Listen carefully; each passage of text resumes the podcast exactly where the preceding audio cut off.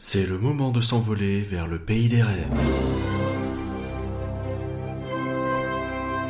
Rien que d'y penser, votre podcast mensuel sur Disneyland Paris avec Éparcurien et Nagla Glaçon. Bienvenue à tous sur Rien que d'y penser, le podcast qui vous fait rêver. En ce mois de juin, on a pas mal de changements hein, pour ce mois-ci. En effet, désormais, Rien que d'y penser ne sera plus diffusé sur la radio de E ED92. Euh, notre collaboration s'est arrêtée d'un commun accord et bien entendu, nous leur souhaitons tout plein de bonnes choses pour la suite. En revanche, désormais, Rien que d'y penser sera un podcast IGN France et c'est la raison pour laquelle je dis bonjour à Sylvain, journaliste donc de IGN France Bonjour.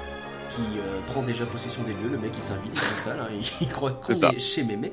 Euh, bien entendu, il est toujours là. Bonjour, notre spécialiste éparcurien. Bonjour. J'ai cru l'espace d'un instant que je ne serais plus là et que Sylvain allait. euh, Mais il est toujours là, on est toujours présent. Aujourd'hui, on va partir dans le monde merveilleux du futur et de la rumeur. Que nous réserve Disneyland Paris euh, bah, Ça sera notre gros dossier. En fin d'émission, on reviendra sur, euh, bien entendu, l'événement cinématographique du moment, Pirates des Caraïbes, la vengeance de Salazar. Et le premier qui dit Serpentard, il est viré directement. C'est le cinquième film de la franchise. Gryffondor. Et euh, tout ça, on en parlera bien entendu juste après les news, la rubrique obligatoire pour se mettre à jour. Et dans les news, euh, ce mois-ci, par Curien, on commence, bah, c'est un petit peu notre rituel, hein, par le point réhab. Et le point réhab, bah, il est assez calme. hein, Il ressemble beaucoup à celui du mois dernier, c'est-à-dire que la réhab principale, c'est Pirates des Caraïbes qui rouvre le 23 juillet, donc euh, on vous rappelle, hein, qui a été repoussé puisqu'à l'origine il devait rouvrir pour le 14 juillet. Bon, c'est dommage, euh, surtout si vous avez pris un séjour, mais bon, euh, tant pis, c'est comme ça. On a notamment vu euh, des photos d'un audio animatronique Jack Sparrow qui sera ajouté à l'occasion, euh, outre de nombreux autres ajouts, euh, nouveaux effets, euh, de projections, des choses comme ça. Ça fait longtemps qu'on l'attendait celui-là, hein, Jack Sparrow, là, ça fait un moment qu'il Ah, mais la rumeur qui- cartons. La rumeur qui tourne en backstage, donc en coulisses depuis 2011, je ne sais pas si elle est vraie, je pense qu'il n'y a pas de fumée sans feu, et, mais euh, Ouais, c'est, c'est- ça fait un petit laisse pose des questions. Euh, deux autres petites réhab, hein, euh, très ponctuelles.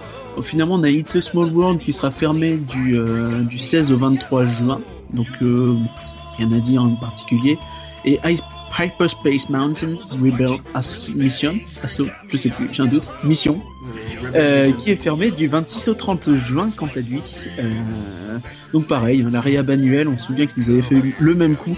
C'est assez étrange d'avoir une réhab annuelle euh, deux mois après la réouverture de l'attraction, mais euh, c'est Disneyland Paris. Bien hein. se préparer pour l'été, peut-être qu'ils ont repéré les petits trucs à. Ah, techniquement, fin juin, t'es déjà en été. Et le, le retour de l'été, ça signifie aussi le retour de la forêt de l'enchantement. Et ça, c'est une super nouvelle, parce que je sais pas ce que toi t'en penses, mais moi j'avais adoré ce spectacle. euh, Pardon. euh, Je un mettrai très, la musique plutôt euh, que chanter, je pense que ce sera mieux pour les gens. Ouais, ce sera mieux. Euh, très original, très euh, très créatif. Euh, je pense qu'il a été pas mal retravaillé. Hein, c'est les bruits qui courent. Euh, on a vu notamment passer euh, dans les annonces de casting que euh, Mérida se prêterait à chanter. Donc Mérida rebelle, hein, pour ceux qui eux, qui suivent pas, c'est que c'est pas facile. Euh, euh, I petit coup.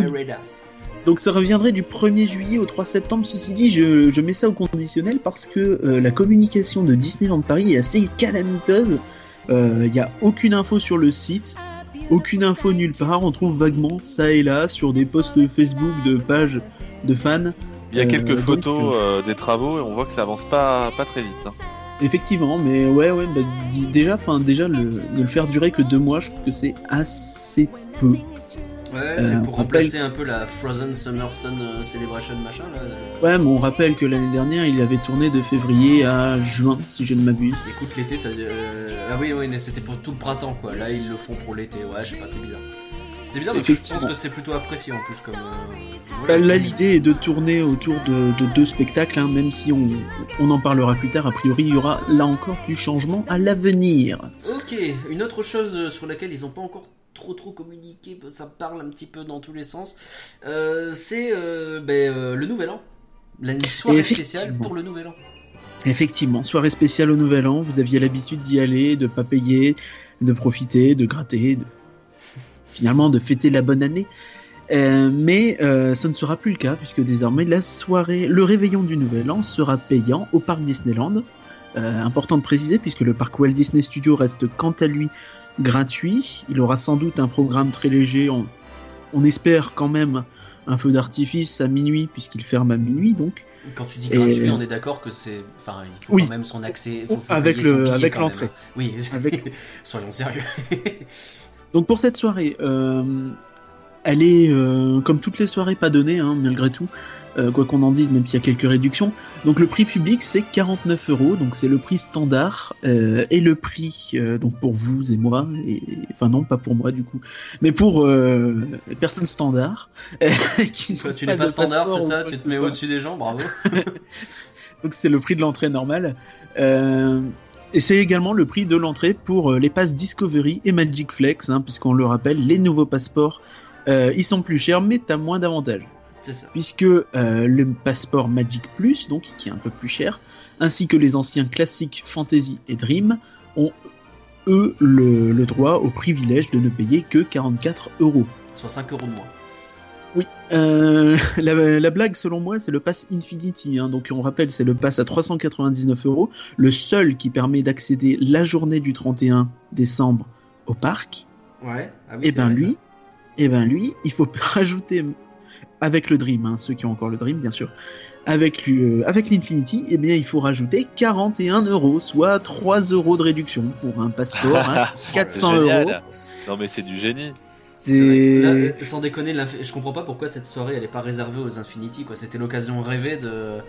de- Bah, peut-être parce qu'il y en a pas suffisamment. Je veux dire, on parle quand même d'un pass à 400 euros quand même. hein, justement, c'était si l'occasion rêvée de le mettre en avant. Il y a beaucoup de fans et puis justement comme tu te dis c'est le pass euh, le pass qui permet d'accéder aux journées. Bon même si tu le mets pas gratos, tu le mets à 10 balles, à 20 euros, Ouais. mais faire un vrai geste quoi là 41 euros c'est vraiment du foutage de gueule. Si j'étais Infinity, ce que je ne suis pas, je l'aurais. euh, Il irait manifester euh, devant l'hôtel Disney. La blague étant donc que les résidents des hôtels euh, Disney euh, pour cette soirée-là auraient euh, quant à eux le droit au prix de 29 euros. Ça, par contre, c'est beaucoup plus, euh, C'est beaucoup, scandaleux, je trouve. Ouais, mais quand même, ça reste scandaleux parce que vu le prix des hôtels Disney, euh, c'est pas normal de devoir repayer alors que bah t'es là toute la Ah, soirée, quoi. bah, ça reste une soirée exceptionnelle où euh, faut... après, enfin, tout dépend du programme.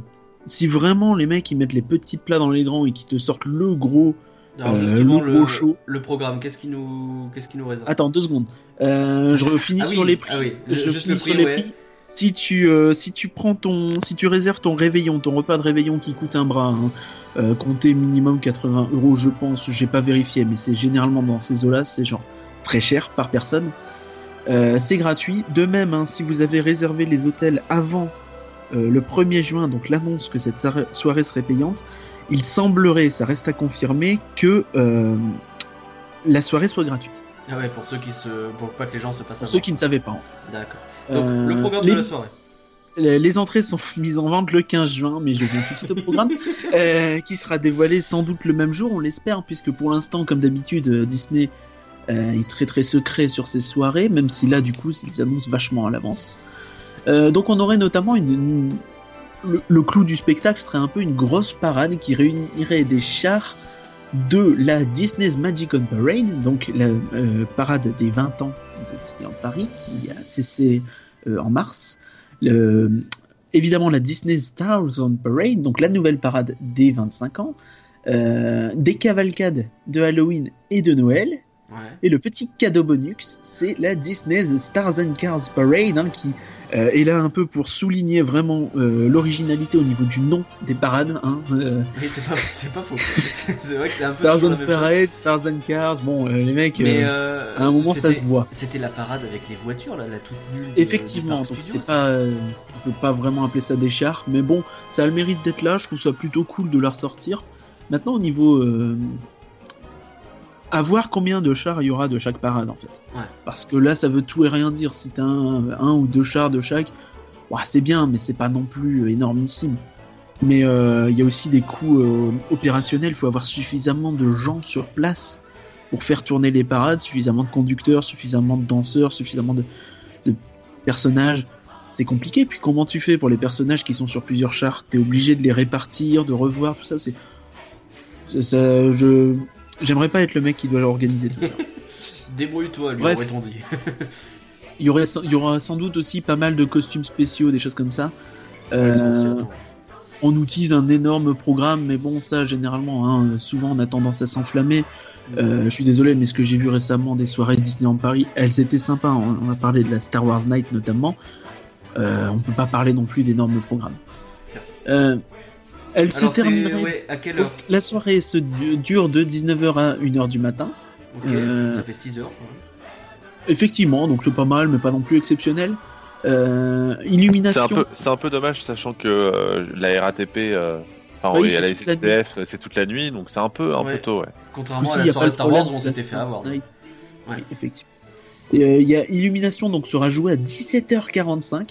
Euh, c'est vrai Vachement. qu'en hiver, euh, il fait noir tôt, mais c'est quand même assez impressionnant. Si vous avez donc l'entrée, le ticket de, le, de le ticket de la soirée, vous pouvez rentrer dès 17h. Donc on pense notamment à tous les passeports qui ne sont pas Infinity, ça peut être intéressant de pouvoir rentrer dès 17h. C'est pas mal quand même parce qu'on dit le, le prix est cher, etc. Quand tu réfléchis, t'as quand même droit à 8 heures de parc pour 49 euros.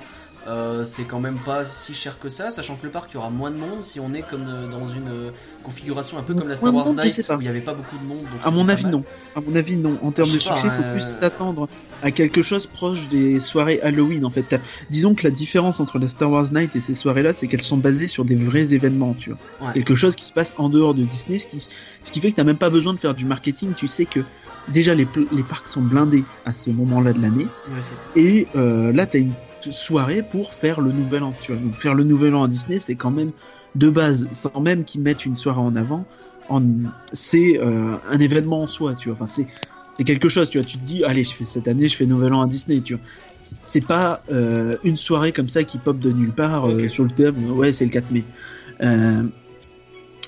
Donc, faut sans doute pas grand chose au parc Walt Disney Studios, hein, donc on l'a dit. Euh, faut savoir hein, justement que le parc avait l'habitude d'être très blindé Hmm. euh, et que justement, apparemment, ces dernières années, ils avaient, euh, ils avaient limité fortement les activités sur le parc Disneyland pour se concentrer sur le parc Walt Disney Studios. Ok. Euh, je reviens vite fait sur le programme. Ils avaient aussi annoncé qu'il enfin, qu'il y aurait des sons et lumières un peu partout, des trucs pour faire la fête un peu partout. Il y aura sans doute une bonne ambiance, on n'a pas de doute là-dessus. L'OPA est lancé, ça y est. Oui, elle a pris un peu de retard, mais elle a finalement été lancée donc euh, aux alentours du 10 mai. J'ai pas, j'ai pas la date. Euh, elle prendra fin le 8 juin, donc euh, demain, euh, à l'heure où vous écoutez le podcast euh, Eh oui. où il vient de sortir. Euh, on aura sans doute les résultats un peu plus tard. Euh, pour l'instant, ça semble très très mal engagé. hein. Ils sont encore à 87% par là, donc euh, sachant qu'ils doivent atteindre les 95, Ouais. euh, ça va à un rythme d'escargot. Il, faut Euh, il faut que les gens acceptent de vendre et euh, potentiellement ils attendent le Il y dernier a moment. ça. Après, euh, tout n'est pas très clair sur est-ce que c'est vraiment comptabilisé en temps réel. Il y a de bonnes chances pour que, ah, notamment hein, les gros décideurs, certains ont, annon- ont annoncé qu'ils vendraient, mais ça s'est pas répercuté. Du coup, faut, faut attendre. Enfin, faut pas s'emballer. Toujours est-il que si si l'OPA ne, ne fonctionne pas, s'ils atteignent pas les 95%, ils ça va sans doute tout retarder en fait, puisque derrière il faudra, ils pourront effectivement faire la euh, diluer les autres actionnaires en injectant du capital, mais ils doivent refaire une assemblée générale. Ouais, on en parlait Ah. euh, déjà dans le podcast. prends des euh, mois en plus, ça va durer quoi. le évidemment. podcast de mars, si je dis pas de bêtises, donc n'hésitez pas à aller le réécouter où on fait bien le avec point sur tout très très chouette podcast. Exactement. Ok. alors ça c'est intéressant. Il y a eu un classement euh, qui sort euh, tous les ans hein, des parcs d'attractions dans le monde en fonction de, en fonction de la fréquentation, bien entendu. Alors qu'est-ce que ça Euh, donne Oui, tout à fait. Donc la Themed euh, Entertainment Association, euh, merci, euh, Alors qui est euh, donc Paris là, c'est, ça, cartonne en ce moment, tu vas me dire. Euh, disons qu'il y avait beaucoup de palissades en 2016 quand même. hein. ouais, c'est ça, c'est ça. bien Ça sûr. s'est ressenti. Euh, très forte régression, hein, euh, très forte régression. Moins 12% par là. Euh, pour le parc Disneyland, moins 2% pour le parc Walt Disney Studios. Ouais. Euh, ça pique, ça pique très Ouais, fort, d'autant que la plupart du marché, hein, on regarde euh, en Europe, donc on a Astérix qui est en stagnation, hein, 0% malgré l'ouverture de Disco Bellix. On a euh, Efteling, Europa Park, Futuroscope, Port Aventura, euh, même Warner Madrid qui fait une grosse progression et compagnie. Tout cela progresse. Euh, le souci que j'ai avec ça, c'est qu'on verra plus tard, puisque c'est un peu le sujet de ce podcast, mais euh, s'ils se bougent pas, s'ils se remuent pas le fion, ils vont avoir un gros problème, puisque tous ces parcs sont en train d'investir massivement. Ouais. On a euh, Efteling qui a ouvert encore cette année un super Dark Ride euh, qui Enfin, leur plus grand Dark Ride, il n'est pas encore ouvert, donc je sais pas s'il est bien. Mais a priori, enfin, eux, ils se trompent rarement. hein. Euh, Il y a euh, Astérix qui lance son coaster Pégase. Il y a euh, le Futuroscope et euh, Europa Park. Europa Park qui sortent leur euh, Flying Theater, donc le, le clone de Soaring, qui est en fait une technologie de Walt Disney Imagineering à la base. Donc, on se fait devancer par des plus petits parcs sur nos propres technologies. C'est Ouais, lamentable. Désolé, hein, mais. Euh, donc, eux deux sortent leur truc, ce qui fait notamment qu'il y a de bonnes chances pour qu'on ne l'ait pas parce que ça va faire doublon. Euh, Il y a euh, Ferrari Land qui a ouvert à Port Aventura, qui est un deuxième parc. Certes, très petit. ridicule. oui, mais très petit, mais ça fait le buzz. Euh, les gens vont se dire, ah, j'ai peut-être resté une journée de plus. C'est pas grand chose, mais euh, ça rajoute à la crédibilité du truc. Et mon détail, en fait, c'est que euh, tous ces parcs-là, même s'ils ne rivalisent pas avec Disneyland Paris en termes de, de taille, en termes de fréquentation et en termes de, d'attirance, d'attraction, ils sont finalement euh, tous en train de cannibaliser un peu le parc. Les Espagnols vont aller à Port Aventura parce qu'il y a de la nouveauté, les Hollandais vont aller à Efteling, Ouais. les Allemands vont aller à Ouais, Europa Park. C'est au niveau européen en fait qu'il y a un risque. Oui, mais le problème, c'est que si tu perds euh, des visiteurs dans tous les pays, bah finalement, on perd. Ouais, Pour euh, Disneyland Paris doit justifier le fait qu'ils sont une, une destination plus grande et plus importante, et euh, pour ça, il faut qu'ils envoient du lourd, qu'ils sortent leur grosse licence. Et pas autre chose, et surtout, Ok. et surtout qu'ils tapent, euh, qu'ils tapent sur la table, quoi. Enfin, Ouais. c'est plus possible euh, à ce niveau-là. Euh, Ok, euh, tu parlais du Disco Bellix en même temps, le Disco euh, au Oui, oui, c'est un peu là, mais c'est un peu- t'as écouté Oui, un pour peu- l'avoir fait, c'est pas terrible. Hein. Oui, puis en ça plus, vaut pas l'attente très, mal, euh, ça fait très très mal euh, au parti. Oui, c'est vrai, on avait croisé une gamine qui était en pleurs parce qu'elle s'était faite mal dans l'attraction. quoi. Effectivement. Au niveau confort, c'est pas ouf. Ah, ils nous avaient testé d'ailleurs, ça me revient. Il y avait une dame qui, de Harris, je crois, qui nous avait demandé ce qu'on avait pensé de leur attraction. On les avait Oui, on n'a rien. Pas du bien. Euh, globalement, pas du bien par la thématisation, plutôt sympathique. Mais, euh, Ouais, ça va. Bref, enchaînons. Euh... T'avais fini Oui. au niveau de ce classement ou tu voulais faire un point peut-être plus global, vite fait? Il y a un point plus global, ouais, je te fais rapidement parce que je sens que t'es pressé. Mais peu, euh, oui, globalement, on voit que les parcs Disney euh, sont tous un petit peu en régression. Bon, on est loin du, de Disneyland Paris, hein, à part pour Hong Kong, qui est un peu euh, dans la même tendance, mais euh, on recule de 2% à peu près pour partout, enfin de, entre 0 et 2%. Euh, pourquoi? Bah Parce que principalement, hein, Walt Disney Company s'est focalisé sur Shanghai cette année. Euh, cela dit, dans les autres parcs, hein, il va y avoir beaucoup de choses à venir. Star Wars Land, Avatar Land qui vient d'ouvrir, euh, les Gardiens de la Galaxie euh, en Californie, du Frozen, ça arrive, ça arrive à Hong Kong, Ouais, on va faire le point de La Belle et la Bête à passe, Tokyo. On va faire le point sur ce qui se passe dans les autres parcs. ça va bouger très très très fort. Shanghai en 6 mois, donc ça, ça c'est intéressant. Euh, ils font un peu plus que euh, ce que le Walt Disney Studios a fait en 2016, donc en 6 mois. Donc tu te dis c'est pas mal, hein, 5 600 000 pour la première année. C'est pas formidable non plus, mais apparemment c'est au-dessus des attentes. Donc euh, on est plutôt satisfait euh, chez Mickey. Et euh, de toute façon, il y a Toy Story Land qui arrive. Le parc semble bien parti, ce qui est plutôt une bonne nouvelle, puisque si Disney n'a pas à sauver, entre guillemets, encore une fois, un parc, donc ce coup-ci Shanghai, ils pourront plus se focaliser sur le reste, et donc sur nous. Bon, on espère. On espère. Ok, donc ça c'est le point, euh, même si on a déjà un petit peu parlé de l'extérieur, euh, tu voulais faire un point un peu plus complet, euh, puisque ce point de news n'était pas encore suffisamment long, Euh, tu voulais faire un point plus complet sur les parcs un peu ailleurs dans le monde, les autres parcs Disney. Et euh, si je ne dis pas de bêtises, tu veux commencer par parler de Tokyo Disney Sea. Effectivement, euh, parce que l'actu est extrêmement riche en ce mois de mai dans les autres parcs, hein, contrairement à Paris où on n'a pas eu euh, de vraies nouveautés énormes, à part Hyper Space Mountain et Pass of the Jedi. Donc à Tokyo Disney Sea, on n'a pas grand chose non plus, hein, c'est pas le plus, le plus frappant. On a un remplacement d'une attraction, donc l'attraction Storm Rider, donc qui était euh, donc à Tokyo Disney Sea, le deuxième parc Tokyo Heat, qui prenait, qui, qui, vous mettait en fait dans un espèce de d'avion un peu steampunk, un peu un peu rétro, et vous alliez donc dans un espèce de simulateur finalement relativement similaire à Star Tours, même si c'est difficile à dire sans l'avoir sans l'avoir fait. Euh, vous, alliez au milieu d'une tornade, en fait, d'un cyclone, et euh, vous envoyez une espèce de missile qui euh, apaise la tornade. évidemment, ça part en vrille, le missile vous revient, il atterrit dans la cabine, ce qui avec un très bel effet lumineux.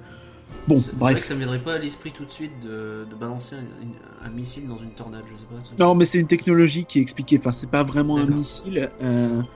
Mais c'était un, un qui était assez original, assez cool, finalement euh, un peu, un peu dans le dans l'esprit de Discoveryland de l'époque. Ouais. Et donc il a été remplacé et aujourd'hui ça, euh, nous, son remplaçant a été ouvert, donc le fameux, euh, le fameux, est-ce que j'ai noté and Friends Sea Rider eh, Tout à fait. Euh, donc lui garde le même principe, hein, on reste sur un simulateur. la différence c'est que là vous êtes réduit à la taille d'un poisson, donc le, vous, et vous entrez dans un donc un minuscule sous-marin qui fait la taille d'un poisson et vous allez voir Dory, Nemo et compagnie je me souviens pas de au fond de l'océan. Donc il y a pas mal de petits effets sympathiques. On note hein, quelques écrans un peu partout pour donner l'impression en fait que c'est des fenêtres qui s'ouvrent sur l'océan. Des hublots. Euh, globalement c'est mignon, ça mange pas de pain mais ça n'a pas l'air formidable non plus. Je préférais l'ancien, ça me... je trouvais ça un peu plus original. Après ce qui est intéressant à dire c'est que bah même à Tokyo, hein, qui est un, même Tokyo Disney Sea particulièrement, qui est un parc très thématisé et euh, où le steampunk marche très bien, euh, bah là aussi, parfois, euh, on revient en arrière pour, pour y mettre de la licence et du Pixar. Ouais, ouais, ouais, c'est effectivement le truc à la mode. pour avoir regardé un peu les vidéos, Storm Rider, ça avait l'air bien, mais ça avait l'air d'avoir pris un bon coup de vieux quand même. Je pense que. Disons que c'est un peu de la 3D japonaise, c'est-à-dire que même si ça a 10 ans, ça a l'impression d'en avoir 30. Ouais, ouais, ouais. Mais après, euh, je sais pas, tu dis du, enfin, tu dis du mal. Tu dis que ça mange pas de pain et que ça a pas l'air ouf. Euh, le Nemo, il a l'air bien quand même. Ça a l'air bien bougé. Ah, c'est très joli, mais je suis pas. Très joli à regarder, ouais, effectivement. Ok. Euh, donc ça, c'est pour Tokyo Disney Sea. Et, tout à fait. Donc et après, on attaque le gros. tu vas ensuite sur Walt Disney World. Walt Disney World. Ou, qu'est-ce qui se passe? Dis-moi, c'est quoi? C'est un nouveau Dream? C'est un nouveau Illuminations? Ah Qu'est-ce qu'ils font? Donc c'est un nouveau spectacle nocturne, donc au Magic Kingdom, donc le, parc. Euh, L'original. Premier parc, on va dire, euh, de Walt Disney World. Donc c'est sur le château euh, de Cendrillon, donc qui est beaucoup plus massif que le nôtre, hein, on le rappelle. Et donc c'est un show qui rappelle beaucoup Dreams Illuminations et donc sa copie, enfin son original chinois, In the Dream, In the Dream, je ne sais pas dans ces techniques, donc plein de lumière, plein de, plein de projections, plein de choses comme ça. Euh, je trouve ça assez intéressant parce que, à, mon sens, il fait un peu le, le pont entre Dreams et Illuminations, c'est-à-dire qu'il est plus euh, féerique que Illuminations, ce qui est pas extrêmement difficile. Il est plus impressionnant que Dreams en termes de projection et surtout d'effets spéciaux, des choses comme ça. Quand bien même il n'y a pas de fontaine et de, et de feu là-bas. C'est vrai que l'absence de fontaine fait un peu bizarre quand même. Hein. C'est une question d'habitude. Leur château est, en fait, leur château est tellement immense que c'est moins gênant. Nous, si t'as pas les fontaines, c'est gênant. Eux, c'est pas la même délire. Ouais. Ils ont... le, château est vraiment beaucoup plus grand. Euh, donc, ce qui est intéressant aussi à noter, c'est que eux ont eu énormément de nouvelles licences, même si euh, on les aperçoit seulement, on voit quand même Ralph, les nouveaux, qui sont plus si récents que ça en fait. Ralph, les nouveaux héros, euh, Cars, Zootopie. Euh, on a évidemment. Enfin, enfin du Zootopie qui apparaît dans les parcs. Et eux ils l'ont, et ça, ça me fout un peu les boules. C'est vrai qu'il était temps, et Zootopie, euh, c'est un peu les, les mal-aimés de Disneyland. Hein. Alors que ça a tellement cartonné ce film. Quoi, Mais oui, c'est dingue. Ils ont, eux, ils ont eu des personnages, hein, et ce genre de choses. Mais ouais. On a aussi une scène sur Vaiana, une scène chantée sur Vaiana, ce qui, encore une fois, prouve qu'il y a de la réactivité, réactivité quand on veut. Parce qu'on va pas me faire croire que, on va pas me faire croire qu'Illuminations, qui est sorti il y a, quoi, un mois et demi avant, euh, avait vraiment euh, l'impossibilité de mettre Vaiana. Je suis pas ultra fan de Vaiana, mais ça a cartonné de fou en France et euh, je pense que ça aurait été très bien vu et ça aurait donné un coup de jaune plutôt que de mettre. Euh, oui, autre différence, euh, oui, donc c'est qu'il y a euh, beaucoup de petites scènes, contrairement à notre Illuminations où c'est pas beaucoup de très longues scènes en fait. Ouais, c'est vrai. Ah, C'est vrai que celui qui aime pas les Tit Go et euh, Frozen en règle générale, il va en manger. Et le Roi Lion et Star Wars. En fait, t'as trois énormes Mais scènes. Personne n'aime pas Star Wars et le Roi Lion, ça n'existe pas. Euh, Je nie leur existence. Euh, ouais, ouais, ouais, pour euh, avoir euh, l'appareil, regarder le show, en fait, alors c'est pas pareil de regarder un show dans une vidéo que d'y être, hein, très clairement, donc à mon avis, mais pas complètement. Mais je sais pas, je le trouve pas si impressionnant. Oui, mais c'est parce que t'es un fan aveugle. Mais, Mais je, mais non, mais j'adorerais Non, non, ça, mais honnêtement, il a un rythme qui est vraiment cool. Il faut se poser, bien le regarder. Et à mon avis, sur place, ça doit être vraiment chouette. Après, je, je le mets pas forcément au niveau de Dreams. hein. Dreams, pour moi, est au-dessus, euh, encore au-dessus de celui-ci, peut-être. Euh, mais, euh, enfin, quand je compare à Illumination, ce qui est quand même, à mon sens, assez décevant. Et du coup, il y a, il y a Euh. quand même une, espèce d'histoire dans cette, cette nouvelle projection. Moins, il n'y a pas d'histoire, mais t'as une espèce de, t'as une espèce de suite logique en fait. Tu vois, tu vas avoir la partie aventure, la partie amour, la partie amitié. Mickey ou l'ombre de Peter Pan qui vient te dire Eh oh, on passe de cette scène à cette scène, quoi. Ouais, mais ouais, du coup, t'as pas vraiment d'histoire, mais tu sais, t'as le, le fameux, c'est comme sur la parade en fait, c'est que les scènes sans euh, que t'aies de narration te racontent un truc, c'est-à-dire que tu vas avoir les méchants à un moment, puis juste après, tu vas avoir les gentils avec l'amour qui vont gagner, tu vois. Enfin, t'as pas besoin forcément de le raconter pour avoir ne serait-ce qu'un fil rouge, tu vois. Ok. Euh, Parce que t'as merci. pour cette présentation de euh, ce show dont j'ai déjà oublié le nom.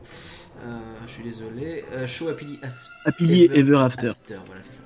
Euh, on reste, si je ne dis pas de bêtises, dans le Walt Disney World et on parle, on part du côté de Animal Kingdom et on part sur une lune, la lune de Pandora. Eh oui, effectivement, je vois que tu lis bien mes notes. Euh, donc, euh, Ce Animal fameux prototype, car non, Pandora n'est pas une planète. C'est Je dévoile les coulisses de C'est ce, une de base ce sidérale. Ah non, c'est pas Tout ça. n'est que mensonge. Euh, oui, donc le parc ouvert en 96, hein, qui avait un petit problème, il était un peu euh, considéré comme un peu petit. C'est un peu le précurseur hein, de la lignée des euh, Hong Kong Disneyland, Walt Disney Studios et Disney California Adventure. Euh, la différence, c'est que lui s'en sortait mieux hein, grâce notamment à son côté safari et zoo. Donc il a euh, son Pandora. Donc Pandora, c'est quoi? Pandora, c'est un nouveau land euh, composé de deux attractions. Donc la première, Navi River Journey, donc un dark ride, donc un parcours scénique en bateau qui, en lumière sombre, enfin c'est obscur, ça se passe entre guillemets de nuit. Euh, vous êtes censé être la nuit, en fait, sur une espèce de rivière euh, dans Pandora, et vous vous baladez. Et globalement, il passe rien. On va être honnête, hein, c'est un, Ouais, c'est plutôt. Alors, Il y a quand même Sigourney les- Weaver qui nous demande d'avancer. Hein. Euh, vous êtes des mauvaises. Vous êtes de mauvaises. foi. On sait que vous n'aimez pas Avatar de toute façon. Non, non, non, honnêtement, Je viens rétablir la, la Ah, réputation de ce film. Alors, je vais, je vais dire l'absolue vérité, c'est que je n'ai pas vu Avatar. Ah là là. C'est compliqué. Ah là là. compliqué. Non, mais pour avoir Et- vu Avatar, en fait, le, le sentiment que j'ai, que ce soit pour ce land ou pour les trois films, je crois qu'ils sont en préparation, j'ai l'impression que. euh, quatre films, oh là là. J'ai l'impression qu'en fait, c'est un peu. euh, Ah, ouais, 18, on s'en fout. Euh, euh, j'ai l'impression, tu sais, d'être un bébé à qui on essaye de forcer de manger de la purée pas bonne. Tu si vas prendre Avatar, tu vas le manger, l'Avatar, mais j'ai pas envie Oh bah, je trouve pas, moi je trouve que personnellement ça, ça fait 9 ans qu'on attend une suite. Le, le. Mais Qui attend une suite? C'est qui? On mais Non, mais il faut le laisser. Enfin, Tous les amateurs de cinéma. Non, non, mais ça n'existe pas. Non mais je, je trouve que effectivement, euh, Faut le laisser Animal développer Kingdom, son- qui était un peu le, le mauvais élève euh, des parcs Walt Disney avec Studio, euh, a, a- a complètement euh, sa place. Enfin, Pandora a complètement sa place euh, dans Animal Kingdom. Ouais. En fait, ça fait complètement fait. sens. Surtout vu ce qu'ils veulent faire par la suite au, au niveau des films, en s'intéressant à la faune et à la flore. Y a- y a- je trouve qu'il y a une vraie continuité de ce côté-là. Et cette attraction là, euh, Journey on va revenir sur l'attraction. euh, Elle c'est est c'est ce que je suis en train de dire. En fait, ça, co- ça colle avec euh, l'idée de Safari dont on parlait tout à l'heure. Et effectivement, c'est super joli. C'est absolument magnifique. Alors il faut savoir, hein, c'est qu'il n'y a qu'un seul vrai audio animatronique. Tout à la fin, il est bluffant de fluidité.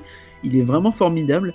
Par contre, tout le reste, ben, c'est des LED, c'est des, des- des choses qui bougent, des ombres qu'on voit en l'air, vous avez des espèces de feuilles, vous voyez des ombres d'animaux qui bougent dessus, vous avez plein de lumière partout, ça, ça- ça- des couleurs partout, vous avez des écrans en fond qui sont qui ont l'air vachement bien intégrés. Après, c'est une vidéo, donc euh, c'est difficile à dire. Mais Après, a priori, lorsqu'on marche, très- euh, les, euh, les, les lumières réagissent au pas, en fait, comme euh, dans Avatar. Waouh, ça c'est classe. C'est aussi ça la magie de James Cameron. C'est classe. Effectivement. Donc euh, c'est une attraction que je trouve assez impressionnante. Enfin, j'ai dit qu'il se passait rien, mais on m'a pas laissé le temps de développer. mais j'ai trouvé, mais je la trouve vraiment très très jolie. Euh, j'ai juste vu que ça laissait un peu, euh, ça, ça clivait un peu la communauté. T'as pas mal de gens qui disent que ouais bon, euh, c'est bien, ok ils sont mignons, mais on se fait un peu chier. Voilà. c'est pas mon avis, mais Ah, euh, c'est visiblement, il y a eu beaucoup de naglas euh, en Ah bah quelques écoute, à un moment donné, on se fait, on se fait chier, faut le dire les choses comme elles sont. Et il y a une C'est deuxième pas mon avis, mais il faut, il faut, il faut re- relayer ce genre d'informations. Il y a une deuxième attraction, j'imagine qu'il y a toujours pas Pandora l'exploratrice dedans. Oh là là. Oh, putain. Donc c'est Bon, je Flight of Passage. Flight of Passage, euh, Flight of Passage, hein, comme on dit chez nous. Passage, ouais. Euh, C'est un coaster donc c'est un espèce de Sorin, euh, un Sorin, Ah, donc encore une nouveau. fois, donc un flying theater, donc Alors, rappelle rapidement ce que c'est le principe. Ouais. énorme devant vous. Pensez écran d'IMAX, mais en plus grand, en plus énorme et en, en incurvé si je ne m'abuse. Et vous êtes suspendu en fait, vous vous installez devant et vous êtes suspendu sur. En temps normal, c'est un siège, mais sur celui-ci, donc c'est un espèce de banshee, donc euh, Les- les encore une fois, j'ai pas vu Avatar, euh, les bestioles volantes. espèce de des bêtes bleues qui volent. C'est ça. Euh, Qui sont piquées vous à êtes assis vous, vous tenez là-dessus et donc vous avez la plateforme sur laquelle vous êtes qui bouge. Alors a priori sur celui-ci ça bouge vraiment pas mal plus que sur les autres Flying Theater donc les cinémas volants. Euh, donc on rappelle hein, que c'est euh, la même techno que l'extraordinaire voyage et que euh, Voletarium, donc respectivement au Futuroscope et à Europa Park. Euh, mais c'est la version plus plus quoi. Et pff, les images qu'on voit, c'est bluffant. Honnêtement, Ouais. ça a l'air vraiment dingue. Les retours des gens sont très très positifs. Et euh, ouais, enfin, moi, j'ai envie d'y aller. C'est super joli et ça donne, euh, ça donne vachement envie. Euh, après, euh, pour n'avoir jamais fait de Flying Theater, c'est quelque chose de base, la techno. je, je snobais un peu le truc à l'époque, mais plus j'en vois, plus j'ai envie de tester le truc. Je pense qu'il va falloir qu'on ait le futuroscope, hein, on va pas avoir le choix, hélas. Ouais, il va, va pas falloir tra- traîner. Il y a la file d'attente aussi qui est importante à souligner parce qu'elle est Ouais. vraiment ouf. Alors, ça coule avec le reste du land, en fait, Elle te met dans la situation du tu rentres dans une espèce de dans une usine un peu désaffectée, puis au fur et à mesure tu vois des trucs qui changent, tu- et on t'explique que tu vas rentrer dans un simulateur qui va te faire faire comme si tu étais à Pandora. Et en fait, ça crée une immersion. Les retours sont vraiment des fois que ouais, j'ai pas l'impression d'être devant un écran, j'ai l'impression d'être euh, à Pandora. Bon, voilà, il y a de la pixie dust dans l'air, mais euh, Oui, apparemment ça marche très très bien. Ok, très très bien. Euh, le, le land en règle générale a l'air d'ailleurs d'être ouf lui aussi. hein. Même au niveau de la bouffe, ils vont, ils vont à fond dans Le land est hallucinant. La bouffe est, la bouffe est très thématisée, mais le land est juste enfin, monstrueux. Ça regorge de végétation. Ouais. Euh, la nuit, c'est fou parce que c'est comme dans le film, c'est-à-dire qu'il y a des lumières de partout. Tu sais pas, tu l'as pas Euh, vu. c'est impressionnant. Mais par contre, les, les, euh, par rapport à la bouffe, les cocktails à billes, effectivement, c'est très à la mode ça en ce moment. Euh, pour ceux qui habitent Paris, euh, il y, a, il y a pas mal de bars qui Oui, en proposent. euh, et euh, Disneyland Paris en proposera euh, cet été d'ailleurs dans, les, euh, dans, dans le parc principal. Ah, très bien. Où ça, on le sait? Euh, pas pour l'instant, mais en tout cas, c'est prévu pour cet été. D'accord. Et voilà une news qui ne tombe pas dans l'orteil d'un. Euh, donc finalement, Walt Disney, le Animal Kingdom, on est d'accord pour dire que les mecs ils se relancent bien avec ce land sur lequel ils ont. Bah, ça y est, oui, il y a encore des annule, rat- quoi.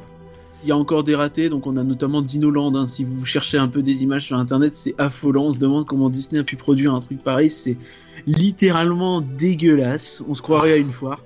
Et Là, là, tu, me, tu, me donnes, euh, Allez. tu me donnes du rêve là, j'ai envie Ah, là, de il faut, regarder honnêtement parce que c'est- savoureux. Ouh là là, non, c'est Euh, pas Disneyland, ça, je suis ailleurs. Là. Euh, oui, c'est ça, mais. Oh là euh, là, ah oui, non, d'accord. et Ok, je regarderai plus jamais. Et euh, on espère qu'ils vont finir par exploser ce truc pour en faire un truc bien. On imagine c'est un peu comme les Walt Disney Studios, Ah, c'est-à-dire je que suis tombé sur un complexe de loisirs du Cap d'Agde, ça doit pas être ça, pardon. Ah, non, non. s'il te plaît, un, un peu de sérieux. Juste après, euh, juste après, je tombe sur une photo de Dinoland avec marqué Dinobit. Non, mais, Mais, c'est un truc, euh, c'est l'heure des ça à- Ok, enchaînons. enchaînons. Euh, euh, Qu'est-ce qu'il y a d'autre? Il y a euh, ah, les Gardiens de la Galaxie, Mission Breakout. C'est où ça? Euh, c'est direction la Californie, Direction parce la que je l'avais pas noté, du coup tu n'avais pas su. Eh ben, si, Et si c'est noté juste en dessous, si tu C'est regardes. noté en dessus. C'est bizarre quand même de noter la destination. à- Bon, bref, c'est notre truc. Donc, À toi de lire, monsieur, et de préparer ton sujet. Mais effectivement, euh, donc les mi- Mission Breakout Guardians of the Galaxy à la place de la Tour de la Terreur, hein, donc ça a fait jaser dans les chaumières. Euh, La tour de la 2010, terreur. aussi. recouverte de tubes et autres trucs faire vaguement, on comprend pas trop, c'est le futur, vas-y, cherche pas. Euh, et donc, euh, ça a ouvert le 27 mai, euh, comme Avatar d'ailleurs, mais pas au même endroit, donc au parc Disney California Adventure. Alors, je sais pas si vous avez regardé les, les- les vidéos de la file d'attente et de l'attraction. Oui, je vais commencer par la file d'attente hein, qui est en fait vous entrez dans une espèce de collection. Donc vous avez une collection, une exposition en fait de euh, du collectionneur donc euh, qu'on voit dans les Gardiens de la Galaxie qui s'appelle Tivon je sais plus quoi. Euh, de Dommage. mémoire, hein, pour ceux qui ne remettent pas, c'est là où euh, Gamora va essayer de Oui. filer. euh, elle veut filer le, la boule, la pierre La d'infinité. pierre d'infinité. La boule. Ah, La. Je pense que tous les fans de Marvel s'ouvrent les vannes là pendant qu'on parle. et donc et donc il y a sa servitrice qui, euh, qui fait la conne et qui euh, fait tout péter. Mais donc on se retrouve quand même chez lui et on admire sa collection euh, et on se retrouve en fait imbrigadé dans dans l'évasion de sa De Rocket Raccoon. de ces nouveaux euh, de ces derniers jouets donc les gardiens de la galaxie avec Rocket donc on le sait hein, qui s'est échappé de toutes les prisons il s'échappe et euh, il nous demande notre aide pour pouvoir euh, libérer ses comparses Donc on la devient un peu la. Team Rocket finalement. et donc euh, arrête arrête Pardon. donc on a une espèce de briefing euh, là où il y avait la bibliothèque euh, Ouais. avant euh, avec la où on vous explique un petit peu le scénario de la Tour de la Terre. Là, vous avez Rocket qui est en fait euh, un animatronique ce coup-ci, euh, qui est super bien foutu encore Alors, une fois. Moi, je, je vais te dire très honnêtement, hein, je comprends que les gens gueulent en disant oui, j'aurais préféré l'attraction Vanilla, euh, la Twilight Zone c'était vachement bien. Je suis désolé, mais le petit écran cathodique euh, pourri là, euh, je le remplace quand tu veux par l'animatronique de Rocket Raccoon. Il y a aucun problème. Tu le Et mets au milieu de Twilight Zone, je m'en fous, toi. Cela étant, la, la, la- le 4 tiers, euh, enfin le, le- l'écran 4 tiers euh, de la télé, là, ça, ça irait avec les Gardiens de la Galaxie. Hein. Je veux dire, il En écoute plus, quand oui, même la musique dans un dans un Rockman, hein, donc euh, Ouais, ça, complètement. ça, ça fonctionne encore. Et euh, en plus de ça, durant la file d'attente, il y a un truc très très cool au-delà de, de l'animatronique, c'est le, le fait qu'il y a énormément d'indices sur l'univers des Gardiens de la Galaxie Ouais. et notamment sur euh, des éléments qui font le lien entre le premier et le deuxième épisode au cinéma. c'est Tout à fait, euh, tout à fait, tout à fait. Tu fais bien d'ailleurs euh, à ce propos. Il faut noter que le Groot qu'on voit, c'est le bébé Groot. Donc, euh, a priori, après, ça se passe après les événements du premier film. ce qui est logique en soi. Euh, mais oui, euh, je reviens sur la collection. Effectivement, on voit plein plein de choses qui sont absolument magnifiques. Alors, je saurais pas les décrire, c'est très bizarre. Euh, Bah, c'est des trucs que les fans euh, qui feront reconnaîtront. Euh. les fans de Marvel et autres, c'est des objets qui pourraient servir à l'avenir pour les Gardiens de la Galaxie et compagnie, comme l'a dit Joe Rod dans une interview, euh, enfin dans une visite guidée. Euh, mais c'est assez hallucinant. Donc on a effectivement donc la bibliothèque, puis on continue, on arrive dans l'espèce de chaufferie qui est, si je ne m'abuse, un endroit où normalement tu vas au générateur d'électricité pour couper l'électricité pour sauver les gardiens de la galaxie. Tu rentres dans l'ascenseur, donc ça c'est assez bizarre. C'est la transition qui est un peu bizarre en fait, c'est que c'est un cast qui vous dit rentrez là, s'il vous plaît. Pourquoi faire Pour te voler Pour enfin, il y, a un- il y a un truc Ouais. pas logique en fait. C'est- C'est censé être une mission un peu euh, espionnage, discretos, mais t'as un casque qui dit allez rentrer, tu vois. Enfin, C'est peut-être le casque qui était pas super bon non plus à ce moment-là. non, non, non, c'est pas ça. C'est juste que la logique en fait du cast, il y en a pas. Ouais. C'est pas un autre qui te dit rentrer. Là, puisque t'es es vraiment en mission, t'es en infiltration, donc il y a pas de. C'est un peu bizarre. Mhm.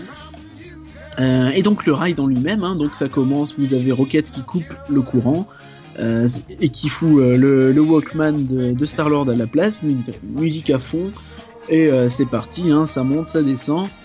Euh, la différence principale, c'est que vous avez un écran Euh, un seul écran, faut savoir, hein, même si t'as pas forcément l'impression. Mais oui, parce que Et, tu euh, descendre, donc tu te rends pas compte. C'est ça. Et, euh, et je passe des choses vaguement. euh, bon, c'est la partie la plus décevante en fait, paradoxalement, Ouais, euh, selon moi, c'est que bah, la file d'attente est superbe, elle est presque euh, mieux que l'original. Le ride est pas bien Bah, le ride, c'est juste un écran, quoi. Finalement, c'est un peu, un peu Hyperspace Mountain, le retour, j'ai l'impression. Ouais, d'accord, mais je veux dire, euh, ça marche quoi. Je veux dire, tu montes, tu descends, t'as ton écran. Ça marche, apparaît, mais les où est la- Les effets sont bien faits, euh, ça va quoi. Ça marche, mais la. La valeur ajoutée vis-à-vis de la tour de la terreur, je la vois pas trop. Oui, mais c'est toujours le même truc, c'est que. euh, on sent bien que c'est un truc qui a été mis sur autre chose quoi. Et ça, mais ça, c'est un problème en soi. Enfin, en fait, c'est un problème de, du C'est début un à la problème fin. à partir du moment où le truc est dégueulasse, mais si le rendu il est chouette. euh, Non, mais le rendu est chouette, mais euh, je trouve que, enfin, tu vois, c'est- pour moi, il y a pas. Moi, de, ce que, de ce que je vois, je trouve qu'on voit un peu trop l'écran, alors que euh, dans le Tour de la Terreur, euh, il y a ce côté, euh, euh, il y, a, il y a- il y a ce côté, on est plongé dans la nuit avec les étoiles, etc. ouais. Euh, donc on, on voit plus du tout le décor. Et euh, par ailleurs, décor, euh, mais- Enfin, sauf euh, au début, mais la, la vérité c'est que quand on fait le tour euh, complet du ride, euh, bah, tu montes, tu descends et tu vois rien quoi. Il y a que au début que oui, un petit peu. mais du coup, tu as, tu as quand même l'impression d'être, euh, en tout cas, la, la, la séquence avec les étoiles euh, est, est- est vraiment sympa. Et, et puis, alors après, bon, euh, on le voit dans la dans, dans la vidéo que, que, que tu nous montres euh, avec le le, le, le fichier, c'est que il y a il y a, euh, enfin, quand, quand on apparaît en plein, en, enfin, en plein jour. On voit le, le, le, le- enfin, la vue est dégueulasse quand même. Hein. On Oui, est vu sur les entrepôts de Disney, c'est C'est pas c'est faux. vraiment pas terrible quoi. Oui, d'ailleurs, hein, c'est rigolo, ta roquette qui dit à ce moment-là, hey, on est à Disneyland, super. Euh, ouais. Ah oui, donc quand même il l'assume, il l'assume, il l'assume Non, quand mais en même. fait, à ça, ce côté, fait, marrant, ouais. À ce côté, en fait, euh, ils viennent faire leur exposition sur Terre. Si j'ai bien suivi, hein, possible que ce soit une erreur de ma part. Mais si j'ai bien compris, c'est ça. Du coup, ils savent qu'ils sont sur Terre, en fait. Mais euh, ouais, ouais, ouais. bah, je sais pas trop. euh, je sais pas trop quoi en penser. Après, je pense qu'il faut le faire pour vraiment piger. Dans l'ensemble, on, notera quand même qu'on passe d'une ambiance très très glauque, morbide et sinistre à quelque chose de très funky, très gardien de la galaxie finalement. Euh, c'est du coup un style très différent. euh, ça apporte quelque chose qu'on n'a pas trop d'ailleurs. euh, J'ai réfléchi hein, dans ce parc-là. Oui. Une attraction très fun. Je vois Stitch vaguement, mais Avec le à part rock'n'roller. ça, ouais non, pas fun. Bah, Pas si, spécialement Parce que t'aimes pas, mais si, c'est un peu fun. Oh, non, non, mais ouais, bon, soit. Bref, donc intéressant de noter, c'est que la, la tour de la terreur. De... Un notre dernier petit point aussi euh, pour le ride, c'est que euh, le, le wagon part en arrière au début, en Californie comme à Paris, euh, ce qui n'a pas de sens pour un ascenseur et ce qui a du sens ici. Voilà, un point positif. Ouais, oui, oui, c'est pas faux. Ouais, ouais, voilà. on est- on est C'est du vraiment- détail, oui. on est c'est vraiment vrai dans le détail. Et à Disney. Le super chipotage de la mort. Euh, donc, à noter que c'est la tour de Californie qui a été changée, que c'est la seule tour qui est identique à la nôtre, puisque la tour de Floride est différente et elle aussi basée sur la quatrième dimension, tandis que la tour Tokyoite est euh, elle aussi différente, mais sans licence. Et euh, bah voilà, du coup, euh, ça peut les amener tout droit à la maison, comme dirait Luc. Et donc tu penses que potentiellement il pourrait arriver ici On va en parler euh, Je pense que tu suite. Ça va nous faire la transition de toute façon. Euh, on va pouvoir passer à notre dossier puisque pour l'instant on était juste à l'introduction des news. hein. Euh, combien? 43 minutes Ça va, ça fait une bonne intro. Euh, donc on va pouvoir Et passer. il reste 25 pages sur euh, le Google Sheet. on va pouvoir passer au dossier.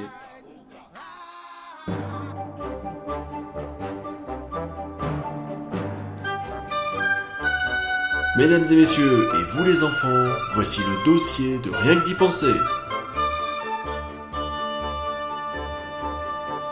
Va Disney C'est le nom qui a été proposé par Éparcurien pour ce dossier. Euh, Ça balance. Euh, L'important c'est de savoir que pour l'instant on va parler des choses qui ne sont pas sûres, comme je le disais en introduction. On est dans le domaine du brouillard, du brumeux, on est dans le domaine de l'hypothétique. On va parler des rumeurs, des rumeurs sur le futur hein, de, euh, de Disneyland Paris. On vient de fêter les 25 ans du parc, c'est généralement le moment où bah, ça marche souvent comme ça, c'est-à-dire qu'ils vont réfléchir les 5 prochaines années pour préparer les 25 ans. Et puis là, bah, on est dans la phase suivante, c'est-à-dire qu'on va préparer les 30 ans du parc. Jusque-là, on est tous d'accord on est tous d'accord. Je pense qu'il préparait déjà les 30 ans euh, il y a quelques années. Enfin, tu... Oui, en réflexion à long terme, ça se fait. Mais c'est maintenant que ça commence à prendre, euh, à prendre forme. Quoi. Et donc, on va essayer de voir un petit peu tout ce qui se passe. Donc, d'un côté, on a les rumeurs qui sont balancées par Éparcurien, qui lui-même fait sa petite tambouille. Et de l'autre, on a les rumeurs tout aussi de euh, Sylvain, euh, journaliste IGN France, et qui, euh, comme tout bon journaliste, a ses sources. reporter, on sait, hors pair. Ah ben bien sûr, hein, les, premiers à savoir. Oh là là, si vous saviez ce qu'il dit sur Dofus et sur Ankama, il y a des, Mais allez, suivez IGN France, vraiment, il y a des breaking news qui valent le coup. et donc, il a, été, hein, il a été demandé des infos à des gens influents. Et donc, on a, on a condensé tout ça, on en a fait un gros dossier, et on a tenté de voir un petit peu bah, où va aller le parc finalement? Où va aller le parc? Alors, le les premier, parcs. les parcs d'ailleurs, puisqu'on va commencer par ce qui semble être euh, naturellement comme ça, on en a pas mal parlé déjà dans les précédents podcasts, notamment dans le spécial Walt Disney Studio. Bah Walt Disney Studio, c'est un parc qui a 2-3 problèmes et que ça serait bien de le résoudre. Qu'est-ce que tu en penses, rien Moi j'aurais 17-8 problèmes au moins, mais... bon, écoute. Alors déjà le truc qui nous vient à l'esprit euh, spontanément, euh, c'est la saison de la force. La saison de la force, elle vient tout juste. Euh, enfin, on est encore un petit peu dedans. Normalement, elle se poursuit jusqu'en septembre. On sent qu'ils tentent de voir ce qu'ils vont en faire. Alors ah, c'est pas vraiment une saison de la force, c'est juste que t'as 2-3 animations, c'est un patoche, euh, voilà quoi. C'est ça. Alors, du coup, qu'est-ce qu'ils vont en faire? Est-ce qu'ils vont la poursuivre? Est-ce qu'ils vont l'arrêter? Qu'est-ce qui va se passer? Alors moi j'ai pas d'informations particulières, je pars du principe que ça a bien marché et que a priori ça va continuer de se faire notamment parce qu'il y a la place. On pourrait arguer du fait au, Walt Disney Studio. On pourrait arguer du fait que maintenant qu'il y a des attractions à Discoveryland, euh, on pourrait le faire là-bas. Maintenant, ce que je vais répondre, c'est ok, mais tu vas le faire où à Discoveryland Tout bêtement. Sylvain, ton avis? Alors euh, moi de ce que j'ai pu euh, comprendre, c'est que la principale difficulté de, de, de, reconduire la saison de la force euh, telle qu'elle était euh, avant le 25 mars, je crois, c'est ça. Hein.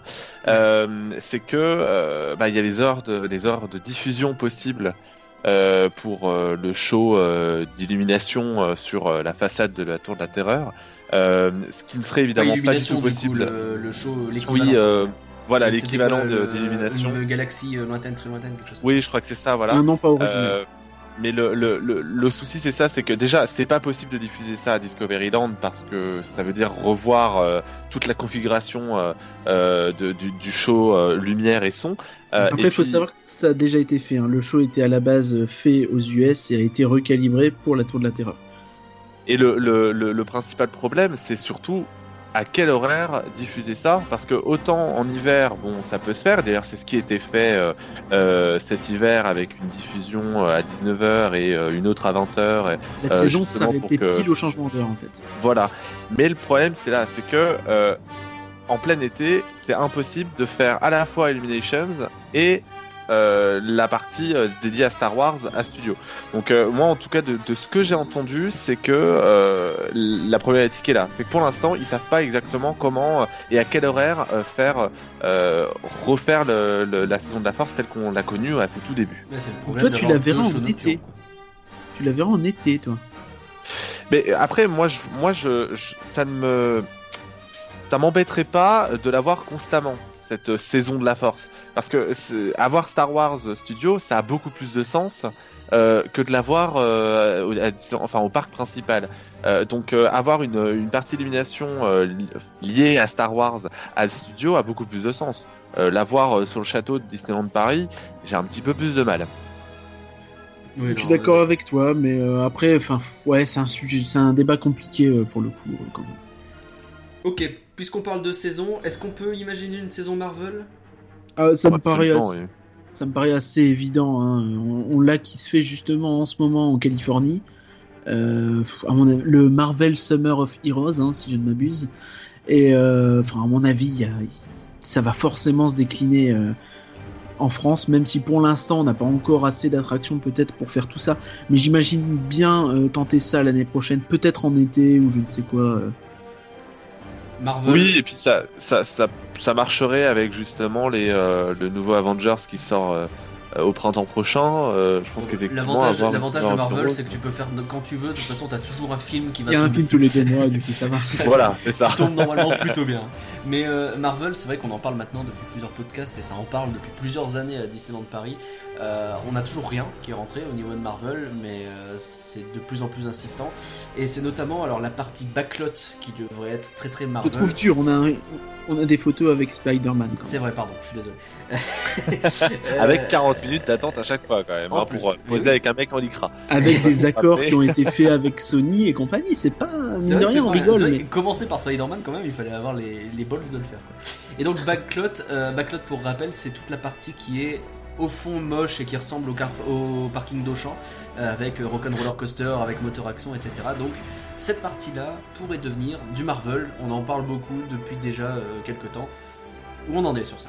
Honnêtement, j'ai l'impression d'entendre ça depuis le rachat, euh, depuis Ouais. le rachat de Marvel par Disney, donc depuis genre 2009-2010 par là. Ouais, ça fait super. Euh, pff, ça va forcément finir par se faire puisque c'est la seule chose à faire avec cette immondice qui est Backlot. euh, je me permets. Quel, Euh, quel thème alors Du coup, ça veut dire les attractions qui changent, par exemple Rock'n'Roller Coaster, qu'est-ce qu'on en fait? Rock'n'Roller Euh, bah, Coaster. Généralement, t'as deux trucs qui sortent, c'est euh, Spider-Man et Iron Man. T'as aussi de plus en plus les Gardiens de la Galaxie qui ressortent. Alors, Gardien Galaxy, Sylvain? Bah, c'est justement ça en fait qui, qui sortirait le plus euh, parce que bah du coup on, en- on en parlera un tout petit peu plus tard avec euh, la Tour de la Terreur mais euh, en fait ça serait un moyen euh, d'imposer les Gardiens de la Galaxie euh, sans toucher au fleuron de studio qui est beaucoup aimé euh, qui est donc la Tour de la Terreur Ouais. Justement voilà en, en proposant un roller coaster aux couleurs des, des Gardiens de la Galaxie euh, de, de, de- des informations qu'on a au niveau d'hygiène euh, et qui, qui sont au sein de l'Imagineering, c'est euh, c'est- le fait que c'est le plus facile. En fait, Roller Coaster, c'est probablement la- la- l'attraction qui est la, la plus facile à remodeler pour euh, pour être aux couleurs de Marvel. Euh, c'est ça les alors, avantages. C'est vrai, effectivement. Donc du coup, c'est- la justification principale, c'est que ça, nécessiterait le, moins de travaux possible et donc forcément le, le moins d'argent à mettre. Euh, et du coup, a priori, euh, les de nouveaux décors sont en développement pour euh, euh, pour Rock'n'Roller Coaster. Donc euh, ça veut dire des nouveaux décors pour l'intérieur de la file d'attente, Donc, enfin en la ce file moment, d'attente c'est ce que tu intérieure, la pardon. file- En ce moment, en tout cas, euh, c'est c'est justement pour voir comment est-ce qu'on pourrait adapter cette file d'attente D'accord. qui resterait la même, attention, mais qui serait du coup adaptée aux couleurs euh, des Gardiens de la Galaxie, donc notamment euh, le- la séquence quand on arrive dans euh, la maison de disques, avec euh, là où ils enregistrent, euh, enfin l'espèce de truc extrêmement gênant avec euh, voilà. Mais du et coup, ben, je repense à ce qu'on a vu là de la Tour de la Terreur version Gardien de la Galaxie. Ça marcherait super bien en version collectionneur aussi, le... puisque c'est déjà plus ou moins une collection, euh, ce qu'on a actuellement dans Rock'n'Roller Coaster en file d'attente. C'est ça, mais alors du coup, il faut se dire, est-ce que véritablement ce genre de, de détails euh, parle aux fans euh, ou en tout cas aux visiteurs de Disney? Je suis pas certain euh, que euh, en, en France, en Europe, d'une manière générale, euh, on soit euh, autant à fond dans la Garden Galaxy qu'au- qu'aux États-Unis. Bah, ça Gardien marche de la bien Galaxie, depuis les films, mais avant. euh, Et Marvel en général, enfin moi j'ai l'impression d'avoir un gros gros ras-le-bol euh, quand je vois mes collègues de travail ou quoi que ce soit qui étaient plutôt à fond au début. Ouais, au bout d'un moment, ça y est, qu'on a compris. Après, on verra. De toute façon, c'est un débat un peu compliqué puisqu'on peut tout, tout, tout, euh, on peut tout voir venir. Mais euh, donc effectivement, tu me dis Gardien de la Galaxie. Euh, moi, ce qui m'intéresse beaucoup aussi, c'est l'extérieur parce que euh, est-ce qu'on serait toujours sur le parking du centre commercial? A priori, les développements en cours, c'est surtout sur l'intérieur de l'attraction. Euh, sur l'extérieur, on garderait un peu ce côté, en tout cas sur la file d'attente extérieure, on garderait un peu ce côté euh, file indienne euh, euh, pour l'instant en tout cas. Ouais, c'est ça, exactement. Et euh, donc du coup, voilà, c'est c'est c'est ce qui est, euh, ce qui- ce qui focalise toutes les attentions, c'est l'intérieur, parce que c'est ce qui est le plus facile à, à Ouais, mais transformer en fait. J'espère quand même que tu as transformé ça, bon bah voilà, tu passes à autre chose et, et tu peux passer à une autre attraction en fait, très simplement. J'espère quand même qu'ils feront l'effort de faire une façade ou quoi au hangar, un truc qui est vraiment un peu de la gueule, tu vois, parce que finalement, euh, cacher un hangar, c'est un peu leur métier, quoi. Enfin, ils ont fait ça toute leur vie, les mecs. euh, J'espère qu'ils pourront se bouger là-dessus. Bon, on, on essaie d'a- d'a- d'avancer peut-être avec. euh, Alors, Armageddon éventuellement, on imagine quoi Un meet and greet Marvel? Ça, c'est le, oui, c'est la rumeur qui revient. On tout le temps, l'imagine alors- pas. Bon, Faut bien Non, faire quelque chose de. Armageddon à un moment donné. On peut pas assumer ce truc là pendant des années non plus. Faut le brûler. Sans non déconner. mais oui, c'est- Le type qui te fait le pré-show, même l'acteur est décédé. C'est triste parce que je l'aime bien ce mec, mais tu le vois, tu te, Ah oui, tu te dis, mais ah non, mais non, il est mort. C'est que c'est Ce qui est rigolo aussi, c'est dans la date. Je sais plus. Ils, de- ils disent une date à un moment dans leur speech et elle est tellement dépassée que c'est Mais génial. oui, il disait un truc du genre, euh, eh oui, c'était en 2001, machin, oula, c'était hier. Oui, non, Ouais, c'est. Georges Méliès qui a fait ça il y a 70 ans, en 1930. Ah, ouais. Oh, merde. moi, moi je pense que enfin, je verrais, je, même si j'ai pas d'informations sur cette, euh, sur cette attraction en particulier, le, le- je verrais davantage une, euh, une destruction pour remplacer par quelque chose de plus simple. Parce que le problème c'est qu'elle prend une place pas possible cette attraction, euh, alors qu'elle n'a rien pour elle. Euh, bon, ok, c'est ça. Avec quelqu'un qui n'a jamais fait Disneyland, c'est rare, mais ça se fait encore. Euh, ok, ça peut être sympa à faire une fois, mais bon, c'est vrai que c'est quand même assez la tristesse, quoi. D'autant que c'est assez effrayant pour les jeunes enfants qui peuvent rentrer en disant ouais ça bouge pas machin et euh, combien tu vois de gamins pleurer à la fin euh, Pas mal. Ça Pas le mal. plus drôle, c'est ça. En fait, c'est ça le plus amusant dans cette attraction. Oui, c'est pas faux. C'est pas faux. Chacun son kiff. C'est comme ça que je kiffe le plus en tout cas. Euh, Euh, On enchaîne, moteur action.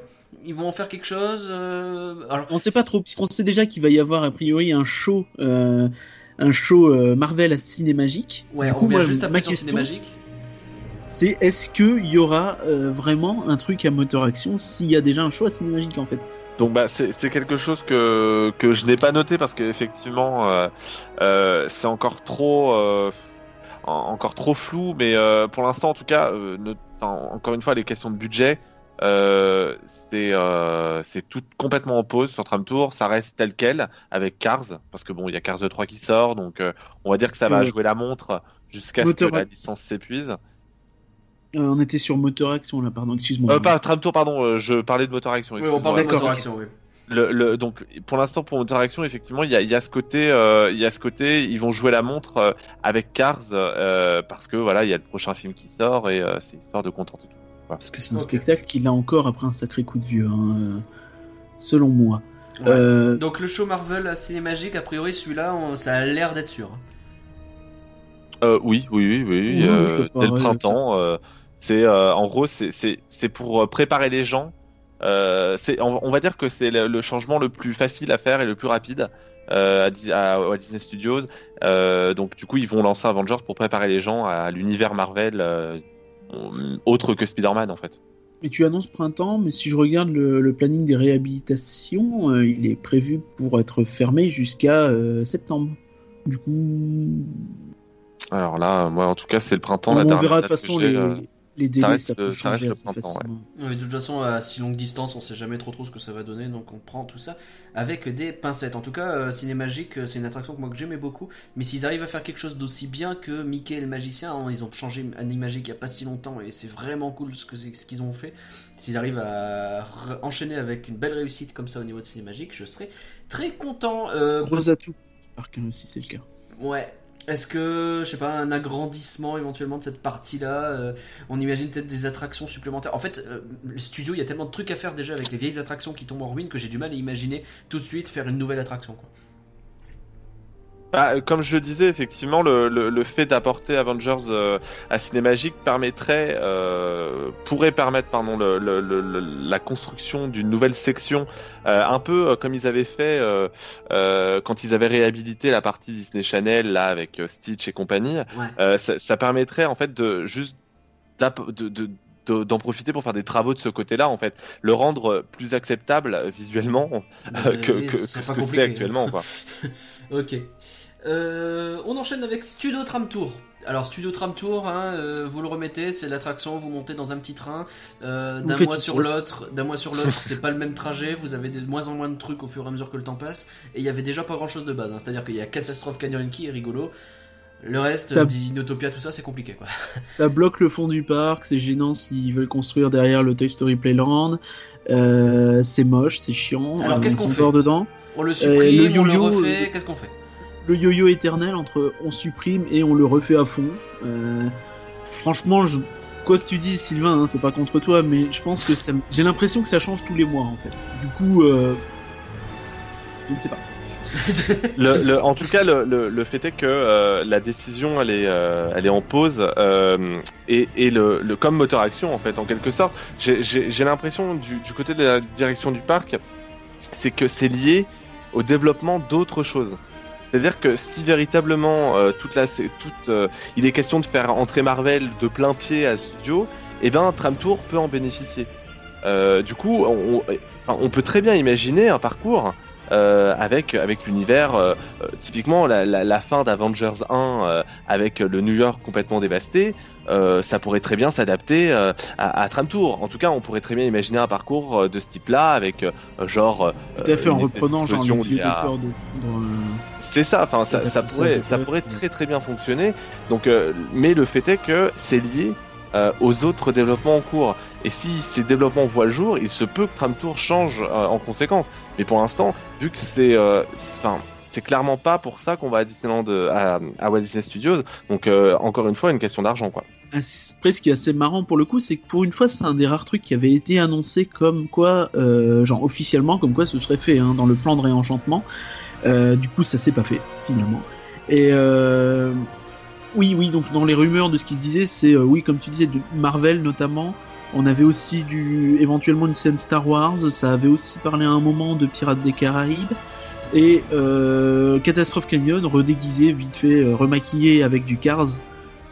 Des choses qu'on pourrait éventuellement imaginer. Ça devrait pas coûter une fortune non plus, parce que Tram Tour avait coûté une bricole à l'époque à faire. Hein. notamment la scène du règne du feu là à Londres avait été décidé euh, au dernier moment. tu veux dire que euh, mettre en route un lance-flamme, ça coûte pas cher Tu m'étonnes. Non, mais t'avais un décor qui a été créé autour malgré tout. Tu vois. même s'il est pas fou, euh, il est là. C'est vrai. Et Dinotopia, ça a été compliqué ou? Pardon, j'arrête de troller. Je pense que c'était pour faire plaisir à un stagiaire. Mais... Ah, peut-être. peut-être. Après, à l'époque, ils n'avaient pas non plus le. mais à l'époque, Dinotopia, c'était extrêmement à la mode. non, non, personne ils avaient, lancé le truc, ils avaient lancé le truc comme un gros blockbuster de série, c'est juste que ça s'est planté. Mais ça, c'est quand tu mises sur le mauvais cheval, ça s'appelle. La Tour de la Terreur. Là, on va parler de quelque chose qui hype un peu plus les gens, on est d'accord? Euh, c'est un peu l'attraction phare du parc. Hein. Il y en a d'autres qui diraient c'est Rock'n'Roller Coaster, machin. On pourrait discuter. La Tour de la Terreur, c'est quand même euh, peut-être le truc visuellement qui a l'un des trucs qui visuellement a le plus de tronches dans ce parc. Euh, qu'est-ce qu'on en fait alors? Gardien de la, Hein? Oui, oui, on a compris, c'est pas grave, Gardien de la Galaxie, donc. ou, euh, ou refonte, ou, euh, enfin, ou refonte, c'est-à-dire ce qui, ce qui se dit un peu, hein, c'est que Disney aurait plus envie de trop trop payer les droits de la quatrième dimension, donc une, licence qui parle pas trop, la Twilight Zone, à beaucoup de monde. Euh, et qui parle sans doute à un public qui euh, n'est pas en mesure de, de faire l'attraction. Et euh, à côté, ce qui se dit aussi, c'est que bah donc on pourrait refaire cette attraction, mais de façon plus plus vanilla, donc en retirant juste la licence, ou donc en copiant finalement ce qui se fait en Californie. Alors mon avis personnel, hein, j'entends bien ce sur sur Rock, c'est que ils attendent ce qui se fait euh, en Californie, voir si ça plaît. Et euh, si ça plaît, ils le feront, à mon avis, en France. Enfin, sauf si, évidemment, ils font bien du, euh, du gardien à rock. Mais parce que, en fait, c'est très simple. Et ça peut venir du jour au lendemain. Il peut ne pas y avoir de bruit aujourd'hui. Et ils peuvent décider ça très rapidement. C'est-à-dire que c'est un update qui se fait en 6 mois. C'est un truc qui a déjà été fait. Donc 6 mois en première fois, c'est-à-dire qu'il y a moyen que ce soit même plus court. Euh, tu fais le permis de construire, ça se fait en un an en fait, c'est torché très vite. Euh, on n'en parle plus. Euh, T'as une tour marvelisée. Je dis pas que ça va se faire, mais euh, on peut jamais en fait, à mon avis, le mettre de côté puisque ça nous pendra toujours au nez. Euh, surtout si ça cartonne au Californie, comme euh, on a vu des, des files d'attente de plus de 3 heures les premiers jours, mais après c'est les premiers jours. Sylvain, tu rejoins un peu ça, je crois. Euh, c'est ça. Alors, le, le, le, effectivement, ils attendent beaucoup des retours des visiteurs de, euh, de la version californienne de la Tour de la Terreur, qui est donc devenue euh, les Gardiens de la Galaxie. Euh, donc je pense qu'effectivement il y, y a, ça qui va rentrer en compte. Parce que en fait ce qu'on a tendance à oublier c'est qu'en Californie la, la, la, tour de la terreur elle était malgré tout moins populaire qu'en France. En France c'est clairement hein, c'est ça. Mais du coup le, le du coup les, les, visiteurs en France quand ils viennent à Disneyland Paris ils pensent à Autour de la Terreur. Ils, ils pensent pas forcément effectivement à la quatrième dimension, mais euh, à la Tour de la Terreur. Donc euh, pour moi, c'est vraiment ça le, le- le gros point de blocage. Et effectivement, c'est au niveau de la direction du parc, c'est aussi ça le gros point de blocage. C'est une attraction qui est populaire, euh, où les visiteurs sont hyper attachés. des vraies sensations en fait. C'est ce qui ressort ça. souvent. Exactement, et, le, et, et la plupart du temps, dès qu'on commence à évoquer euh, ce, ce potentiel changement euh, de, de la Tour de la Terreur en Gardant la Galaxie, euh, il y a une espèce de, de, de, de, de volet de bois vert en, en direction de Disneyland Paris qui, qui, est assez, euh, qui est assez énorme. Donc vraiment, on voit que les gens, les gens demandent encore à être convaincus, et je pense que les retours sur, euh, sur la version californienne seront décisifs euh, quant à la décision finale. Après, euh, tu, tu parlais d'une... euh, euh, du- d'une version light, enfin en tout cas sans euh, la licence euh, euh, de la quatrième dimension, donc licence qui appartient à CBS. hein, C'est ça. euh, Donc pour, euh, euh, Disney connaisseurs. Voilà, payer, alors euh, effectivement, ça parlait plus personne, la quatrième dimension, c'est sympa. Enfin, en tout cas, moi, ça me parle, mais parce que j'approche des 30 ans, mais effectivement, les coffrets chez jeunes, moi, euh, voilà, mais euh, c'est le. Disons qu'en tout cas pour l'instant c'est pas au programme dans la mesure où le dernier contrat de licence il était signé l'année dernière pour 3 ans de plus. Re-signé entre 3 et 5 ans euh, de plus à chaque fois. Donc euh, en- pour l'instant voilà c'est pas au programme que Disneyland Paris abandonne dans les 3 prochaines années euh, la, la franchise. Bien Donc, sûr, après, on imagine que si s'ils pensent que ça peut apporter quelque chose de plus, et à terme, ça leur permettra d'économiser quelques millions chaque année, sans doute pas non plus des fortunes. Ah oui, clairement. Et puis, et puis, il faut se dire que dans, dans 3-4 ans, euh, la Tour de la Terreur aura, parce qu'elle est, elle est ouverte qu'en 2007, je crois. bon, 2007, Donc, euh, oui, 2007, Donc 2008. ça, ça fera, ça fera quasiment 15 ans, si je ne m'abuse, euh, que que- qu'elle aura ouvert. Donc peut-être que les gens, 10. Ah, 10 pardon. ans.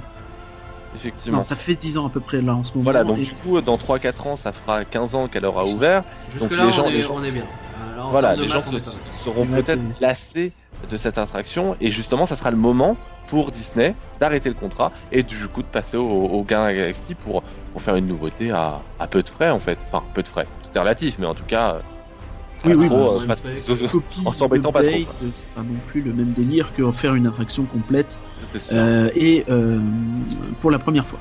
Ok, euh, on va essayer d'avancer un petit peu plus vite sur les autres parties parce qu'elles sont peut-être moins parlantes. Euh, la place des stars et euh, tout le bâtiment Disney Channel, donc on est du côté de Ciné Magique, hein, on est euh, voilà.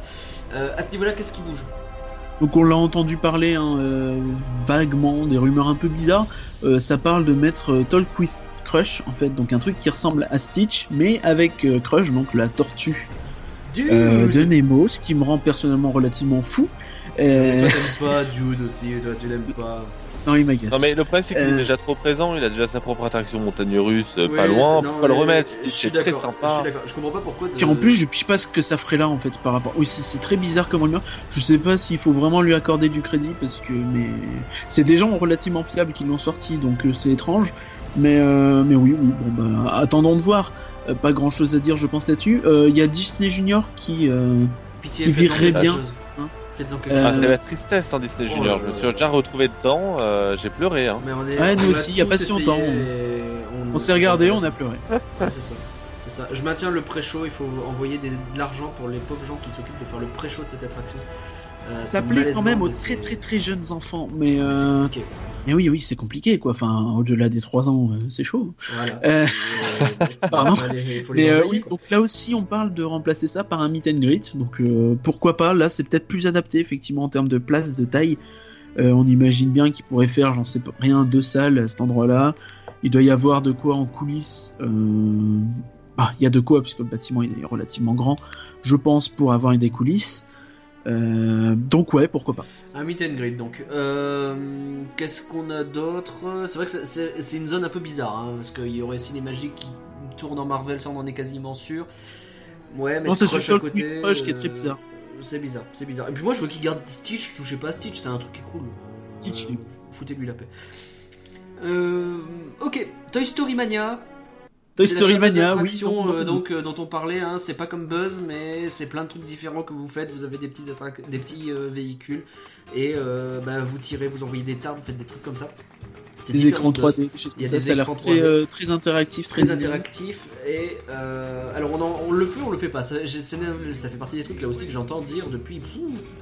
Ouais, ça fait quelques années hein, maintenant qu'on en parle. Mais c'est comme Soarin en fait à l'époque. C'était un peu le même délire, c'était des attractions pas très chères qui ont eu du succès partout où elles ont été faites. Et du coup, tout le monde s'attendait à ce qu'elles soient faites, notamment avec Toy Story Playland euh, qui paraît un peu incomplet. Le souci, c'est notamment bah, qu'il faudrait un peu déplacer une énième fois le trajet du tram tour. Et, euh, bah, donc on sait pas trop. A priori, hein, ce qui s'entendait, c'est que euh, bah, t'as une partie qui le veut, c'est-à-dire euh, les Français ou les Américains. Je pense que les Américains en veulent, pas les Français, et qu'il y a un peu euh, un côté comme ça. Euh, mais encore une fois, hein, je reviens un peu sur mon délire de la, tour euh, de la Terre des Gardiens de la Galaxie, c'est que ça se fait en deux ans comme attraction. Donc c'est un peu plus long, mais encore une fois, ça coûte peut-être une soixantaine de millions, ce qui est peanuts, hein, c'est le tiers de, Ratatouille. Et ça apporterait de la capacité, une attraction familiale qui brasse du monde, qui attire, qui marche. On a un nouveau film Toy Story qui sort en 2019, euh, avec une PDG qui met à fond euh, en avant les synergies. Il y a beaucoup de signaux qui sont ouverts pour dire bon, ça va finir par arriver, mais bon, maintenant, encore une fois, euh, est-ce que je ne m'avance plus? Sylvain, un truc à propos de Toy Story Mania? Euh, et ben du coup le, le, le- lié à Tram Tour, c'est le fameux cercle vicieux, euh, c'est-à-dire que les deux sont un peu, euh, comme tu le disais, effectivement, hypercurien, il y a le, il y a le problème du trajet, donc il faudrait une nouvelle fois le changer. Alors du coup, qu'est-ce qu'on fait de Tram Tour? Est-ce qu'on vraiment on l'arrête, etc. Donc c'est ça le problème en fait qui qui c'est ce qui pose souci. euh, tu, tu parlais des Français, la direction du parc en fait, elle est là, c'est que elle, elle elle en a marre de constamment bouger Tram Tour. En même temps, elle sait pas ce qu'elle veut faire de Tram Tour. Donc du coup, Ouais. Je pense qu'il faut Il là, dynamiter, il n'y a plus grand chose à faire. Après, effectivement, sur le chose sur lesquelles qui est quasi certain, c'est que dans, a priori, d'ici la fin de l'année prochaine, euh, les toilettes resto boutiques vont arriver à Playland. Mais oui, alors, ça c'est très forme nécessaire. Voilà, a priori, ça, ça arriverait plutôt du côté de Ratatouille, donc juste à l'entrée, en fait. Ça permettrait d'avoir un- des, des toilettes très très rapidement et surtout une boutique euh, Toy Story, euh, euh, ce qui est quand même le gros manque de Playland. C'est fou quoi, enfin, parce que Toy Story et le merchandising c'est la base. Du coup, t'as pas de boutique dans un land Toy Story, enfin, c'est Ouais, hallucinant. Même, il faut faire ça- des kilomètres pour avoir une boutique euh, euh, dans cette zone-là, en fait. C'est ça, c'est, enfin, kilomètres, j'exagère, mais. C'est un vrai C'est dans souci. tout le parc. C'est un vrai souci. On a croisé une fois un mec, et je j'en suis pas revenu, qui nous Non, arrête je et qui nous dit Mais vous savez où il y a des boutiques ici? Et là, tu te regardes comme un con et tu Waouh, c'est la première fois qu'on me demande ça, quoi, ça fait bizarre. Et à Disney, normalement, les boutiques ça déborde de partout Bah quoi. oui, Enfin, c'est normal. chercher, quoi. Et là, non, tu cherches. Ouais. Euh, ok pour cette partie. Au niveau de l'aspect général du parc, au niveau de la rethématisation, euh, il y a des endroits qui en ont plus besoin que d'autres. Euh, on pensait à Backlot tout à l'heure.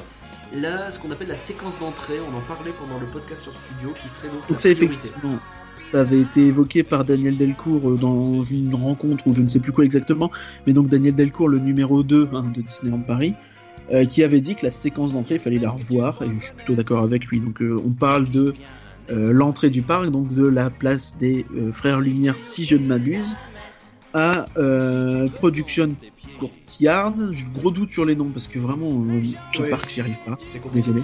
Donc, Et, euh, Studio 1 donc, entre euh, deux. le- la- la- En fait, toutes ces trois zones-là, toute la séquence d'entrée, tout bêtement, donc l'espèce de longue ligne droite que tu dois faire avant d'arriver au panorama où t'as euh, la tour de la terreur, et euh, où t'as pas beaucoup de boutiques, pas beaucoup de restos finalement.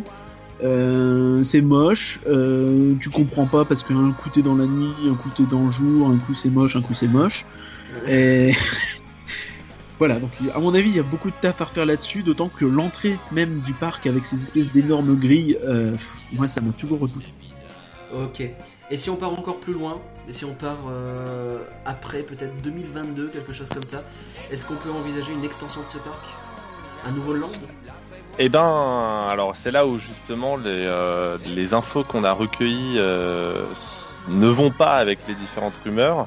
Euh, c'est le fait que, selon euh, l'imagineering et la direction du parc, la place autour du studio ne serait pas suffisante pour une extension majeure, c'est-à-dire euh, un land.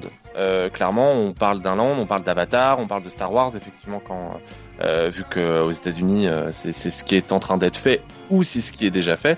Avatar donc, du coup- exclusif. hein, Voilà, et puis Avatar effectivement resterait exclusif pour des questions de droit, tout simplement.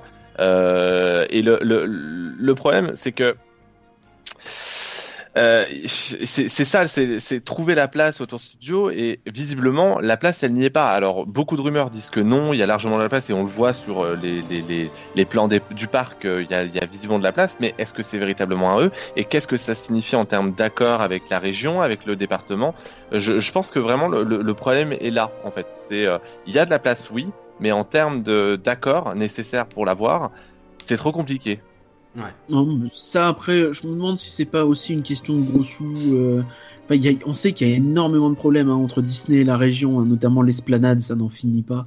Euh, Enfin, à mon avis, il y a une question de gros sous, euh, mais il y a vraiment une place folle hein, à cet endroit-là. Il y a notamment tout le bois euh, qui serait éventuellement à raser, peut-être à refaire ailleurs, parce que raser des bois c'est pas très bien.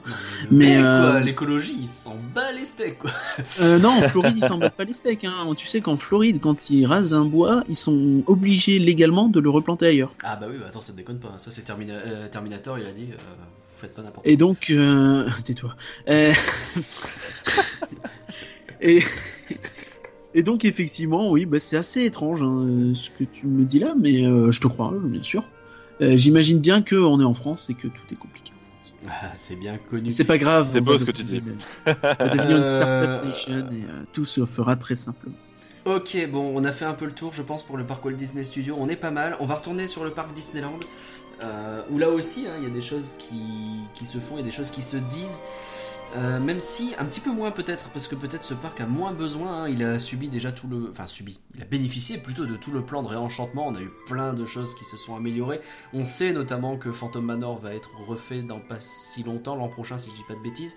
Euh, c'est Oui. le dernier élément, hein, euh, tu m'arrêtes si je dis une bêtise, mais c'est le dernier gros élément du plan de réenchantement. Après, on devrait passer plus à des nouveautés. Bah, il y a beaucoup de choses qui n'ont pas été annoncées. À mon avis, ils vont annoncer un plan de réenchantement 2.0 où ils vont euh, te ressortir des trucs. Mais, euh, genre, je pense à Buzz, hein, notamment, qui, à mon sens, est un peu en état bof-bof. Euh, il faudrait aussi qu'ils finissent la réhab de Little Small World, enfin bref, et qu'ils revoient euh, Big Thunder Mountain. Il y a encore pas mal de taf, hein, à mon sens. C'est effectivement plus de l'ordre de la finition et de bon refaire ce qui a été mal fait. Mais oui, oui, donc on en voit le bout. Phantom Manor 2018.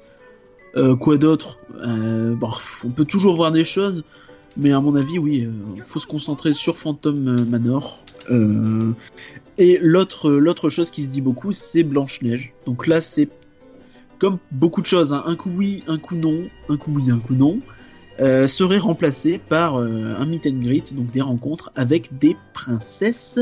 Ouais. L'objectif euh, par rapport au pavillon des princesses actuel serait d'augmenter sa capacité, d'avoir des coulisses à proximité pour ne plus avoir des princesses qui se promènent en cap, comme on peut le voir des fois hein, entre la, la route de la parade et le pavillon des princesses, ce qui est notamment pas terrible sous la pluie.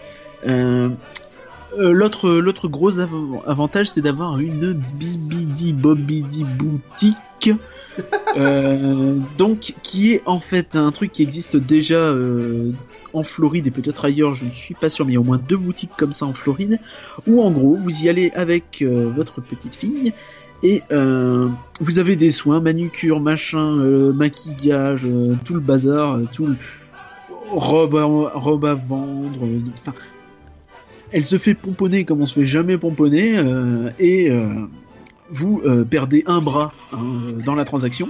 Ah bah oui. Euh, puisque ça coûte une véritable fortune, mais euh, apparemment c'est très très très lucratif pour Disney, du coup euh, ce sera un point intéressant. Ensuite, euh, on a du Star Wars un petit peu. On n'a pas encore parlé de Star Wars, ça fait bizarre. D'habitude, on en parle beaucoup pendant les podcasts.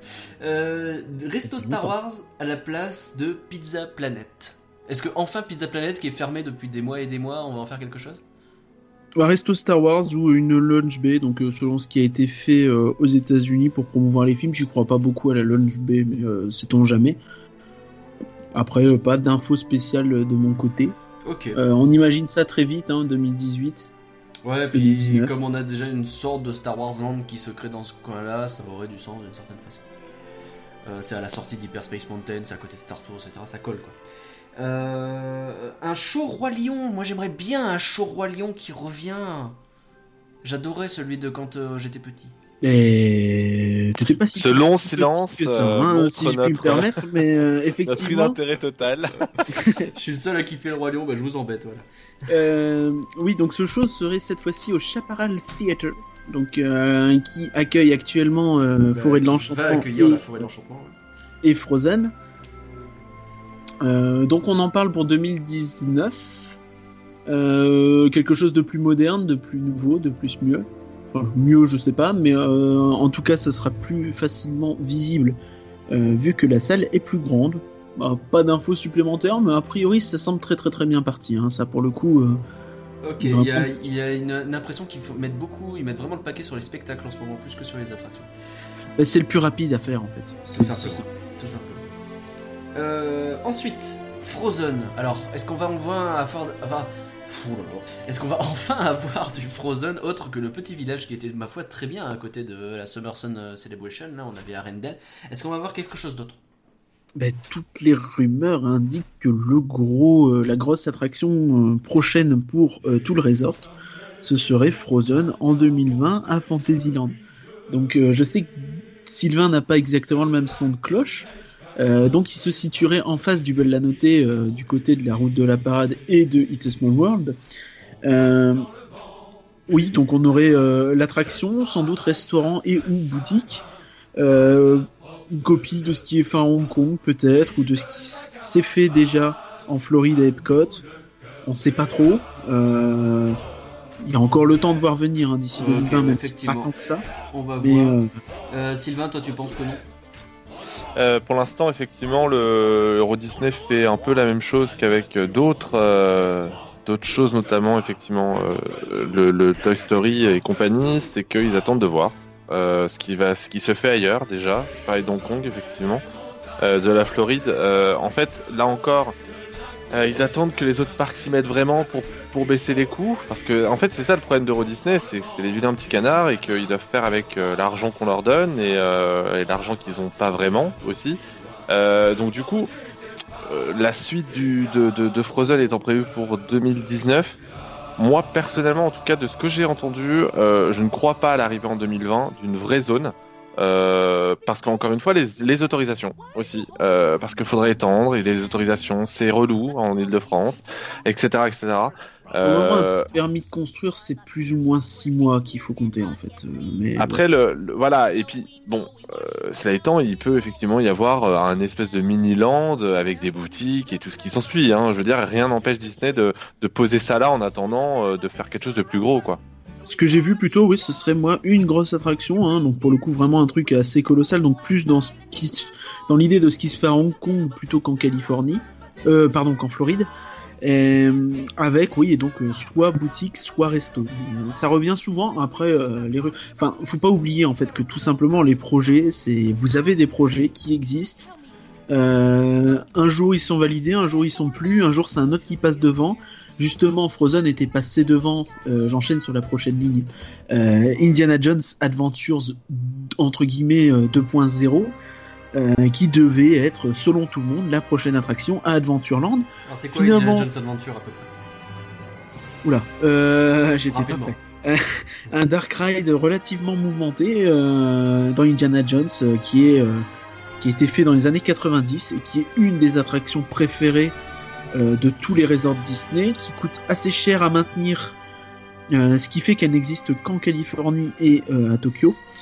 Mais euh, c'est quand même une- un peu la crème de la crème des attractions hein, dans le même lot que Space Mountain Tour de la Terreur ce genre de choses. Et euh, ouais, ouais, ouais. Donc quelque chose de très très attendu. Euh, la version 2.0 permettrait notamment de changer de véhicule, hein, de passer peut-être plus sur ce qui se fait du côté de Ratatouille et ainsi de baisser euh, les coûts de maintenance. Donc c'est pour ça qu'on en reparle maintenant après tant de tant d'années de silence. Mais donc Frozen serait passé devant hein, euh, donc pour 2020, ce qui est plutôt dommage parce qu'à mon sens Adventureland a davantage besoin d'un petit euh, d'un petit liant.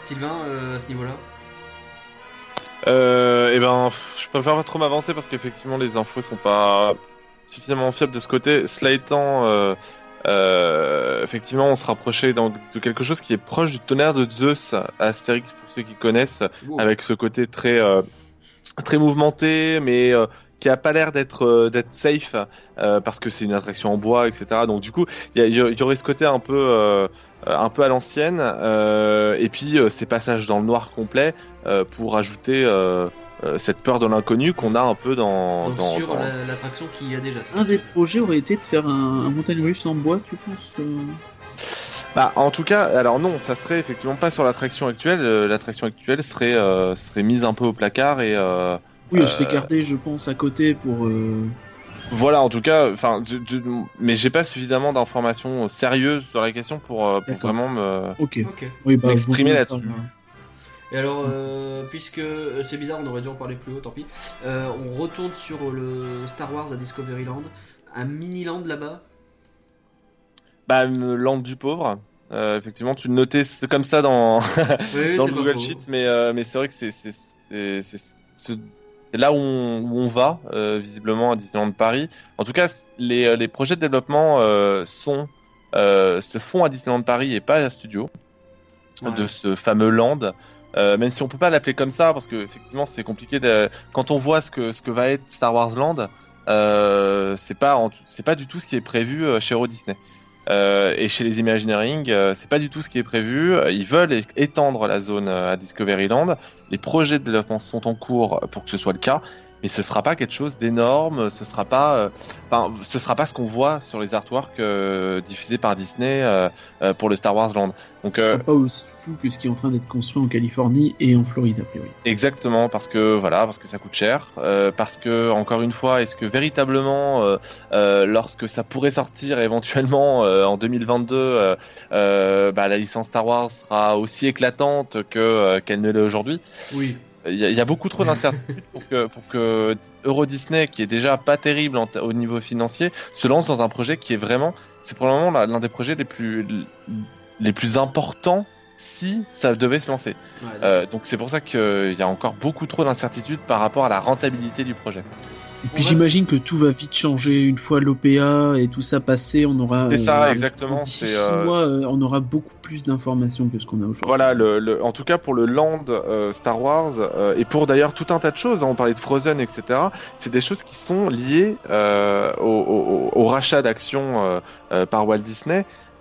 Et effectivement, comme tu disais, ça se présente pas forcément très très bien.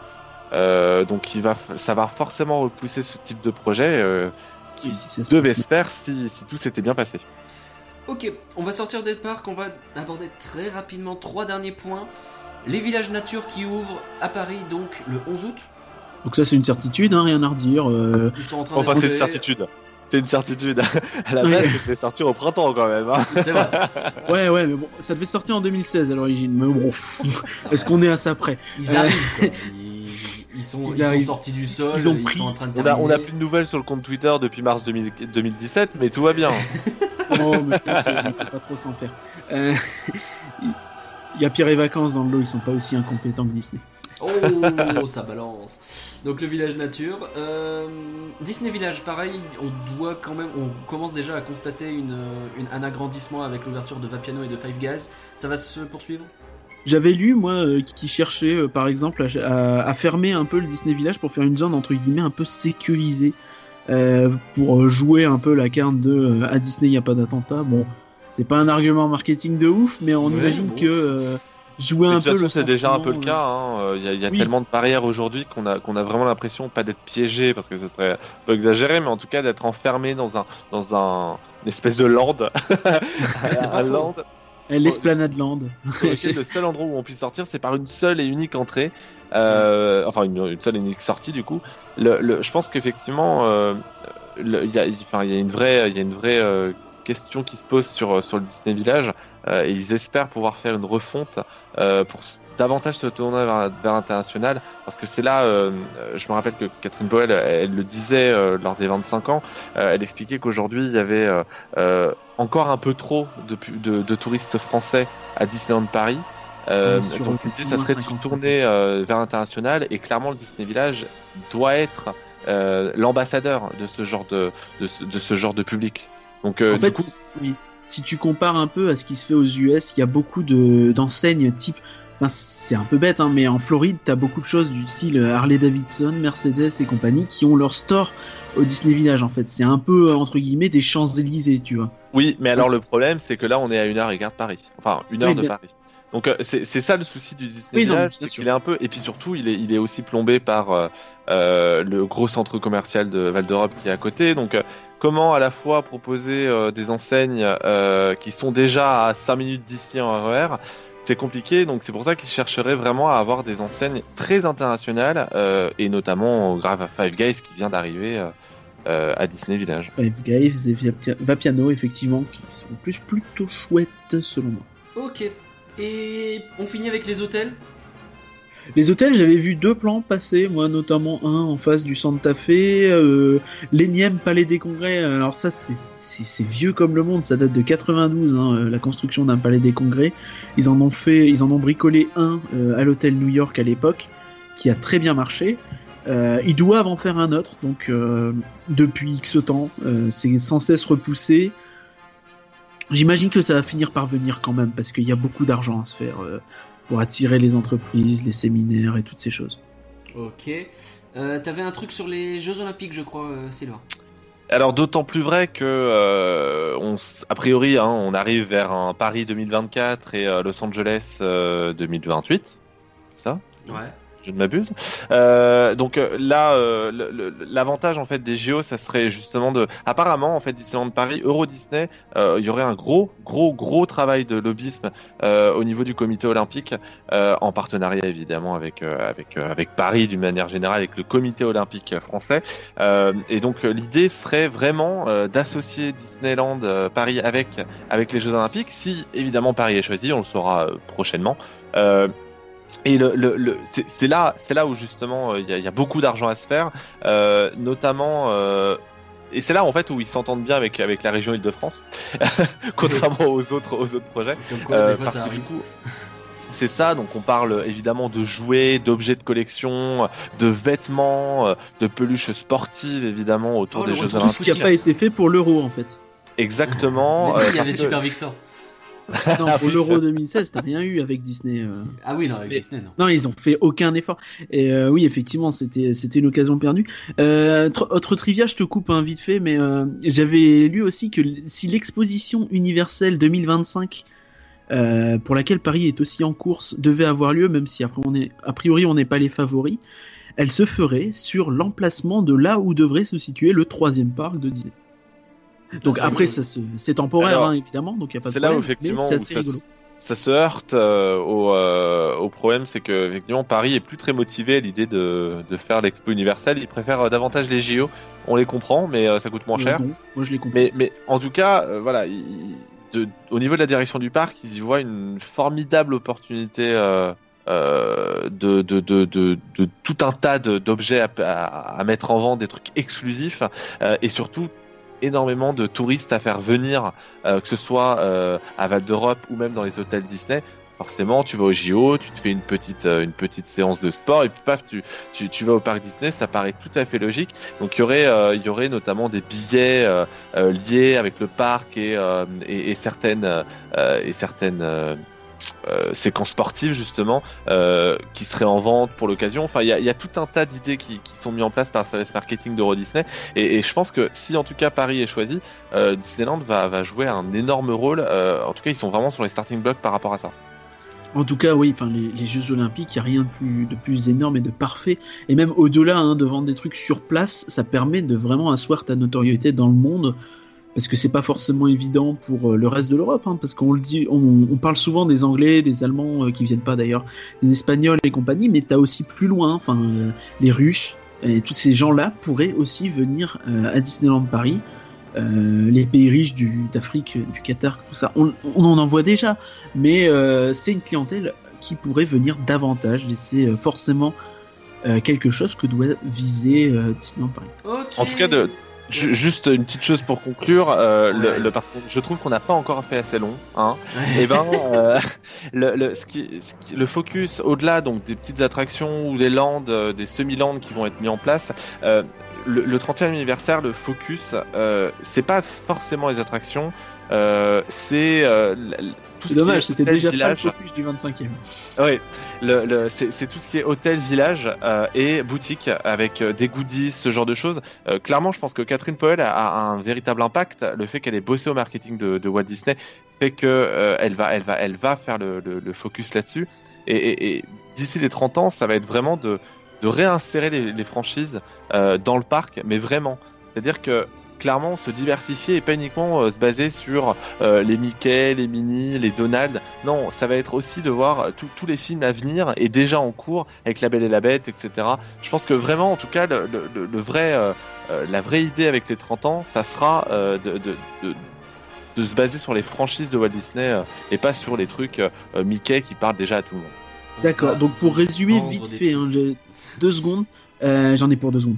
Euh, les prochaines choses à venir en termes de nouveautés et d'attractions, c'est Cinémagique en Marvel et a priori Backlot en Marvel. Le reste, on sait pas trop, mais c'est globalement ce qui devrait arriver petit à petit d'ici, euh, allez, on va dire 2020, 2021 pour être large. Très on bien. d'accord Merci pour cette conclusion. Euh, je pense qu'on a fait un gros gros dossier. On est bien. Euh, je pense que si maintenant vous ne savez pas encore ce qui va se passer dans le futur, bah c'est normal, c'est parce qu'on ne sait pas plus que ça ce qui va se passer dans le futur finalement. Mais on a quand même pas mal de pistes et on a pu dégrossir un peu tout ça ensemble. Bien entendu, on continuera hein, dans les futurs podcasts à faire le point sur les rumeurs et à avancer sur ce qui se fait, sur ce qui se décide et sur ce qui est annoncé. Merci à tous les deux pour vos infos exclusives et vos infos pertinentes surtout. Euh, et on va pouvoir gentiment enchaîner et aller euh, affronter des pirates tous ensemble. En voiture Quittons Disneyland Paris pour découvrir le monde de Disney. Le monde de Disney, c'est le monde des pirates ce mois-ci. On va retourner du côté euh, de Jacques Sparrow, hein, le fameux Jacques comme le- Jacques. le- Jacques Sparrow, Jacques il est Sparrow, français maintenant, c'est comme que ça. accent Mais où est Bernadette? Jacques Pigeon. euh, Pirates des Caraïbes, La vengeance de Salazar. Le cinquième opus en 14 ans, c'est quand même une série de films euh, prolifique. hein. Vous vous rappelez que La malédiction de Black Pearl, c'était en 2003, c'était il n'y a pas si longtemps. Euh, la série qui est Les trois basée. premiers sont sortis à quelques années d'écart, hein, finalement, genre un ou deux ans près. euh. Ouais, les, les trois premiers, après il a fallu attendre un petit peu, et puis là ça repart pas mal. Et on sent d'ailleurs, c'est peut-être l'un des trucs euh, déjà qu'on pourrait dire, on sent qu'ils veulent se lancer vers un nouveau départ peut-être pour la série d'une certaine façon, après le 4 qui était mitigé. Moi j'aimais beaucoup la trilogie originale qui euh, se suivait, enfin elle avait un sens, les films se suivaient bien les uns entre les autres. Le 4 coupait un peu tout ça, on perdait pas mal de choses, et le 5 renoue un peu avec le passé tout en ouvrant vers le futur. Bref, il y a plein de choses à dire. C'est beau ce que tu dis, Nagla. Mais je- attends, mais c'est vrai. Ça donne envie de voir ce film. Mais tu ne l'as pas vu Ok. ah, fallait le voir. Alors, le couple principal qui ressort, c'est Henry Turner, Henry Turner et Karina Smith. Alors ah oui, déjà, il ressort carrément. bah, c'est ça qui qu'on nous met en avant. C'est supposé être les deux héros avec, bien entendu, Jack Sparrow qui est sur son piédestal. On en Euh, reparlera, mais à mon sens, il est un peu, euh, il est un peu. On va en reparler. Pour l'instant, on va rester sur le couple. Euh, alors, on, on a l'impression que ce couple, donc, il doit faire suite à ce que font, euh, à ce qu'étaient Will Turner et Elizabeth Swan. Euh, je sais pas ce que vous, ce que vous en pensez. Moi, je trouve que ça marche pas terrible. C'est un peu euh, romance à l'eau de rose, euh, hyper prévisible et pas hyper captivant. D'accord. Je crois que tout est dit. Euh, non, effectivement, j'en retiens pas grand, grand, grand chose. Bah, les persos sont vite fait cool. Euh, ils ont un côté un peu déterminé, un peu sympathique, euh, un peu ils ont leurs idées. Tu vois, finalement, tu dis que c'est de la romance, mais je trouve que chaque personnage individuellement est sympathique. C'est effectivement, ouais, le... les deux ensemble qui sont pas, pas terribles. Je t'avoue que Will Tur- euh, non, Henry Turner, du coup, je vais faire la faute. Euh, il m'a semblé complètement plat et je suis passé à côté, je m'en foutais de ce qu'il ra- racontait. Karina Smith, un peu moins le côté euh, je suis une sorcière Parce qu'en fait je crois à la science. euh, elle est pas mal. Mais globalement, les deux, là, j'avais vraiment du mal à, à être captivé par leur histoire. Bah, les, les, les deux en fait sont ont le même problème que euh, le couple qui remplaçait Orlando Bloom et euh, et, Kate- et Karen Knightley euh, dans, dans, dans le quatrième épisode. C'est le euh, Ah non, ils servent à rien. pas aussi catastrophique. Ah, franchement, je suis pas certain. Je pense que vraiment, enfin, j'ai vraiment du mal moi avec Scodelario et, euh, et l'autre dont j'ai oublié le nom. Euh, pour moi, pour moi, ils n'ont, ils n'ont pas beaucoup d'intérêt. Ils sont pas très crédibles. Euh, leur rôle est assez forcé. Leurs personnages sont très clichés. Ouais, Du coup, c'est caricatural, fin, je suis d'accord. Voilà. Et du coup, à la fin, quand ils, quand ils tombent en- amoureux, euh, c'est, même pas, enfin, c'est même pas surprenant parce que c'est tellement mal amené. Euh, c'est pour ça qu'on est supposé faire un truc sans spoil. Je vous annonce que là, techniquement, c'en est un, mais. Oh, non, pas c'en est enfin, pas, on s'en hein, est pas. C'est tellement obvious venir, ah, dès mais- les premières minutes Ouais, que Clairement. voilà. Alors- enfin, c'est pas les persos qu'on retiendra vraiment de la Non, saga. vraiment pas, alors que c'est supposé être eux qui sont au centre, justement, c'est bien ça le problème. Euh, L'autre personnage nouveau qui apparaît, là pour le coup, je sais pas ce que vous en pensez, mais je le trouve très réussi, c'est Salazar, euh, qui est campé par euh, Javier Bardem. Euh, ce- cette sorte de, de- de soldat espagnol qui lutte contre les pirates et qui se retrouve maudit pour toute une histoire et qui veut se venger. Euh, moi, il me fait, il m'a, fait de l'effet ce perso. Il est vachement classe, je trouve. Salazar, il est assez convaincant et il y a euh, un petit parallèle que je ferai avec David Jones où j'ai Ouais. l'impression en fait que quand tu quand tu rends tes pirates un peu monstrueux, un peu un peu difformes, un peu euh, inhumains finalement, ils, ils sortent mieux. Alors il y avait Barbossa qui marchait très bien hein, en pirate humain, euh, Barbe Noire, je me souviens même plus de sa tronche. Pourtant j'ai revu le film il y a pas très longtemps, mais non, c'est Barbe Noire, c'est incroyable. Ouais. dans le quatrième film. Euh, pourtant, il avait des trucs cool, hein, genre l'histoire de bateau en bouteille, c'était assez cool. Mais euh, ouais, non, non. Alors, tu vois, là, effectivement, pour aller- très chouette. Pour aller à l'encontre de ce que tu dis, euh, sur la trilogie originale, on avait le, le, le gouverneur, euh, dont j'ai oublié le nom d'ailleurs, c'est- bête parce que ça ruine ce que je vais dire, mais qui euh, marchait bien en tant que grand méchant un peu euh, au-dessus de tout le reste. quoi. Même si à la fin, ce qui lui arrive, c'est complètement con. La fin du 3 est un peu bizarre, mais. Et c'est pas un pirate aussi. Non, c'est pas un pirate, c'est vrai. Mais Non, il mais marchait bien que en tant que Salazar- mec très normal. Quoi. Salazar, il, il- déjà, il bénéficie d'une jolie 3D. euh, pour ceux qui l'ont vu en 3D, euh, enfin, je sais pas si vous l'avez vu en 3D vous, mais euh, moi, j'ai- j'ai- je l'ai vu en 3D. Alors, j'irai pas jusqu'à dire que j'ai eu la chance de le voir en 3D, parce qu'effectivement, les trois quarts du temps, la 3D ne sert pas à grand chose. Sur ce personnage, en revanche, avec les effets, euh, quand il est devenu fantôme, avec ses, ses effets un peu fantasmagoriques, c'est- c'est plutôt bien foutu. Euh, Il y, a, il y a un vrai, il y a, une, il y a un, un vrai effet de profondeur. Donc euh, et du coup ça rajoute au côté terrifiant du personnage. Euh, après j'ai, j'ai Javier Bardem est un super acteur donc euh, ça aurait été difficile de faire de faire euh, de faire quelque chose de mauvais. Euh, qui plus est, euh, j'ai l'impression qu'il, réutilise beaucoup de son rôle dans euh, dans Skyfall euh, de James Bond. Euh, l'ai parce que a, y a- il y a ce côté oh là là bref. T'es avec des fous de James Bond. James Bond, rien à péter, quoi. C'est terrible. Il y aura pas un rien que d'y penser spécial James Bond. Ah quoi. non, C'est- ça peut non. Mais en tout cas, j'ai- j'ai j'ai pas mal retrouvé ce personnage-là un peu, euh, euh, un peu étrange, un peu malaisant par moment, et, et, et je trouve vraiment que c'est c'est un, un des, un des, un des, un des méchants les plus réussis, malgré le fait que quand je le dis, et ben dans les commentaires YouTube, on, me dit, on voit que cette critique est médiocre. Dès que je dis ça, Ah là je là comprends pas trop. Mais tu es médiocre, c'est comme ça. pas Si Euh, euh, tu travailles pour Hygiène France, c'est pas facile tous les jours. Ça, c'est- Bravo. Alors attention. Hein. Pas. Histoire de repartir sur des bonnes bases, je vais juste citer cette blague que m'a faite mon colocataire en plein pendant le cinéma quand euh, il y a un personnage qui fait c'est Salazar et lui il me regarde et puis il fait ah c'est là que je descends en faisant référence à la gare Salazar voilà très réussi. Euh, on enchaîne. Ah oui. Enchaîner un moment gênant par un autre moment gênant, c'est ces moments-là où on regrette que tu ne montes pas le podcast. on l'assume. Euh, alors, au niveau euh, des personnages, histoire de finir, donc euh, Johnny Depp, qu'est-ce que vous en avez pensé donc euh, rapidement? Comme je disais, Jack moi je trouve, je trouve euh, plus, euh, ouais, je vais plus m'attarder sur Jack Sparrow que Johnny Depp, hein, par- paradoxalement. Euh, je le trouve assez, euh, assez bourré en fait. Il donne l'impression d'être constamment bourré et de plus vraiment être en contrôle de ce qu'il fait. Là où, effectivement, il a toujours été un peu, un peu maladroit et totalement, euh, totalement sous. Mais, euh, Oui, mais il il avait le sentiment d'avoir toujours un plan. il avait un plan, tu savais qu'il avait une idée derrière la tête. Là, t'as l'impression que le mec, il est dans le gaz. Je sais pas ce qu'il a pris, mais c'est peut-être pas que de l'alcool.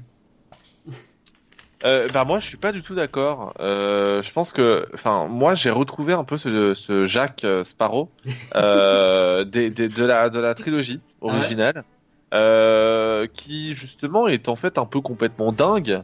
Euh, et, et du coup bah moi moi ça moi il m'a fait beaucoup rire. J'ai re- j'ai vraiment retrouvé ça. En fait Ah ouais. dans le quatrième épisode il était très forcé dans son C'est humour. C'était pas forcément très fin.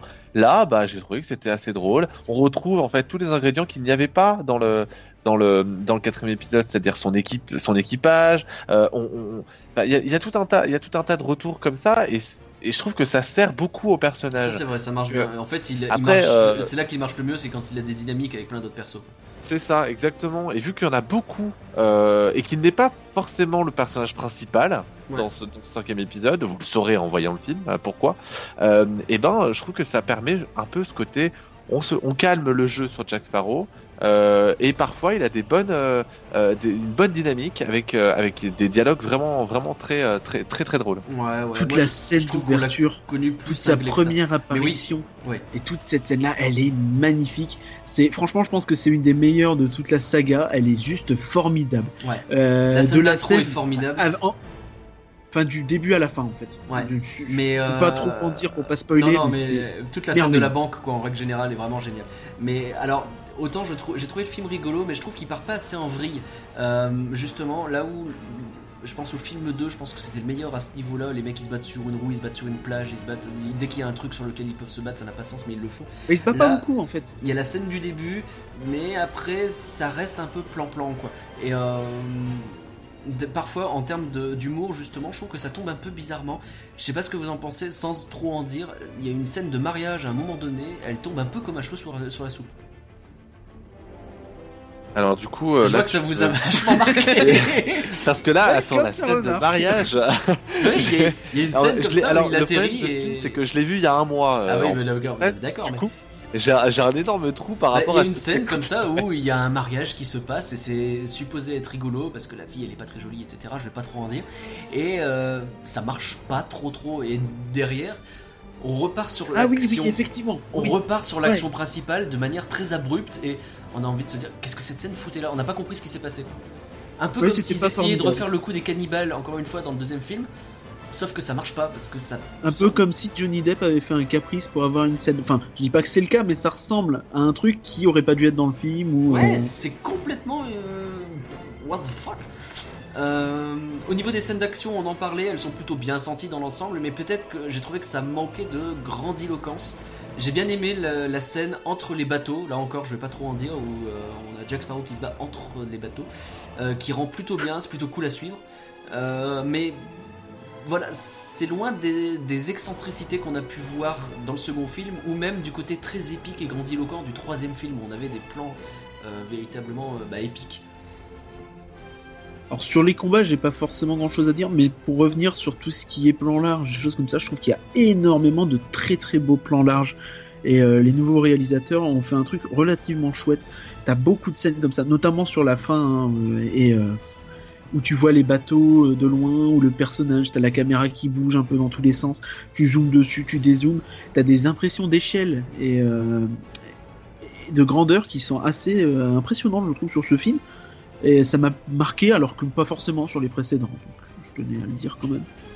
Euh, bah, moi, j'ai trouvé que le- le- l'énorme budget du film, euh, qui est de 220 millions de dollars, je crois, euh, dont une bonne partie est attribuée à Jack Sparrow, je Oui, pense, normal. hein, sans trop m'avancer, euh, et ben, je trouve que l'argent se voit à l'écran, en fait. Ça me, il y a un côté vraiment assez impressionnant par par moment. Il y a, euh, c'est les réalisateurs de Marco Polo, la série Netflix, donc euh, il y a, il y a, il y a une vraie volonté de montrer du paysage. Ouais, Euh, Il y a des très très belles séquences à bateau.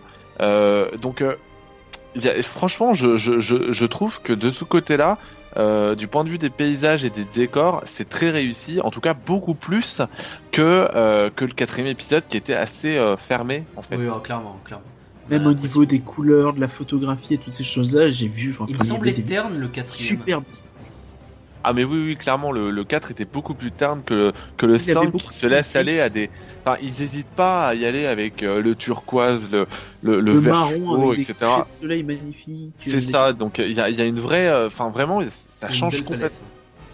Euh, niveau, on parle de palette de couleurs, parlons aussi de palette musicale. C'est Geoff Zanelli qui s'occupe de la musique. Alors c'est pas en Zimmer, mais c'est le même studio, donc en fait c'est son fils caché hein, Oui, de toute part. façon, on sait tous que Hans Zimmer euh, il utilise beaucoup de nègres. hein. voilà, ça c'est dit. Mais oui, c'est pas faux. Euh, alors, constamment, on a des rappels au thème précédent. Ça sonne très très fan service d'une cer- certaine façon. Après, les musiques sont très cool. hein. Moi, je suis ressorti de là, j'avais envie de me réentendre toute la playlist et je l'ai fait d'ailleurs.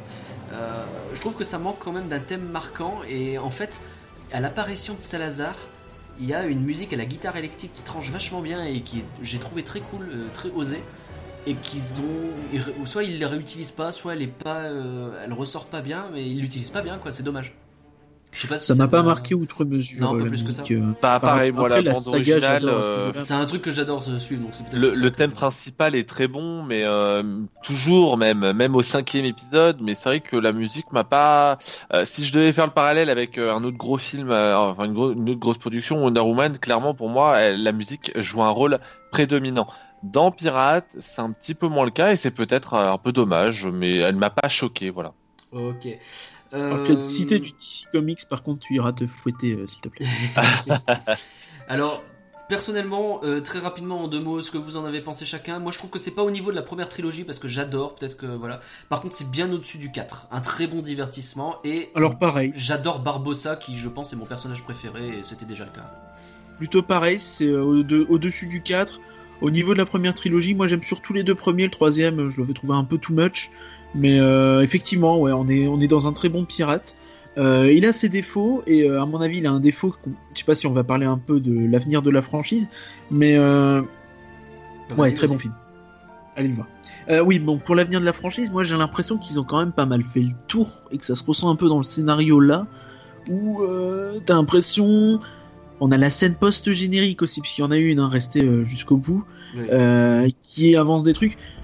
J'ai envie de revoir un nouveau film pirate, mais je sais pas, j'ai l'impression que l'univers, on tourne vachement en rond. Même si Salazar est cool.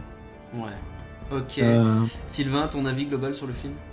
Euh, et ben effectivement, bon, euh, bien meilleur que le 4. En même temps, c'est pas dur, c'est que le 4 avait dur. tellement terni l'image de la saga. Euh, D'ailleurs, ça s'est vu hein, euh, dans les chiffres box-office américains. C'est le deuxième plus mauvais démarrage de la franchise. c'est le plus mauvais en France, il me semble. Et c'est le plus mauvais, effectivement, parce que le, le, le, souci est là. Je pense que vraiment le quatrième était vraiment, vraiment pas terrible du tout. Mmh. là, bon, il y, quel... y, a toujours quelques petits soucis de rythme que je vais pas nier. Cela étant, je me suis beaucoup amusé. Euh, si je devais mettre le film dans un classement, euh, je le mettrais troisième. Euh, il y aurait le premier évidemment à la première place, le deuxième à la deuxième place, et le troisième qui serait, euh, qui, enfin, la troisième place serait, le troisième. C'est ça exactement. Okay. clairement, je trouve que le 3 était un peu moins bon, mais voilà, le, le cinquième c'est un peu un espèce de renouveau. Donc du coup la scène post générique que je n'ai pas vue parce qu'en projet presse ils ne l'ont pas diffusé. Et ben, le, le, et c'est pour ça que c'était le dernier. C'était le dernier film parce que la bande annonce vend ça comme la dernière aventure de Jack Sparrow. Euh, et donc clairement, en tout cas, de ce qui, de, de ce que j'ai pu constater de cette scène post générique, euh, et ben ça donne euh, des pistes vers quelque chose de complètement différent. Alors avec un peu de chance, mais à, à quoi bon garder la licence Pierre des Caraïbes? Du coup, je sais pas trop, mais bon, voilà. Ok, alors euh, jusque là le film fait plus de 500 millions de dollars au box-office mondial, ce qui quand même est pas mal. Euh... Il s'est rétamé la gueule en deuxième semaine euh, aux États-Unis, hein, soit dit en passant. Ouais. 60% de baisse sur euh, sur une semaine, c'est pas beaucoup. Cela dit, cela dit, avec le parc d'attractions, tout ça qui est ouvert en Chine, en Chine il cartonne de fou. Il a Exactement, fait en une ouais. semaine ce qu'il avait Encore fait sur fois, toute la durée de son truc. Ça fait partie de ces films qui peuvent compter sur la Chine, heureusement, pour trouver la rentabilité. Une ouais. licence qui monte en puissance en Chine et euh, finalement euh, à l'inverse de ce qu'on a chez nous. Quoi. Très bien. Euh, on a fait le tour pour Pirates des Caraïbes, je pense. Rien à rajouter Non? Ouais. Merci. Ouais, c'est bon. Parfait. Euh, ben on va vous remercier à tous d'avoir suivi Rien que d'y penser. Euh, on espère vous avoir fait rêver un peu, même beaucoup, parce que ça a duré longtemps. le podcast d'une heure va ressembler à un podcast de quasiment deux. Euh, alors comme d'habitude, hein, vous, vous le savez, vous pouvez nous retrouver sur rienquedipenser.com, sur Twitter, at rien que d'y penser. Le podcast est également disponible sur iTunes, c'est itunes.rienquedipenser.com, sur Podcast Addict également. On remercie euh, Éparcurien qui était avec nous. Merci. On remercie Sylvain Trinel de IGN France. Merci à toi de m'avoir invité. Mais avec plaisir.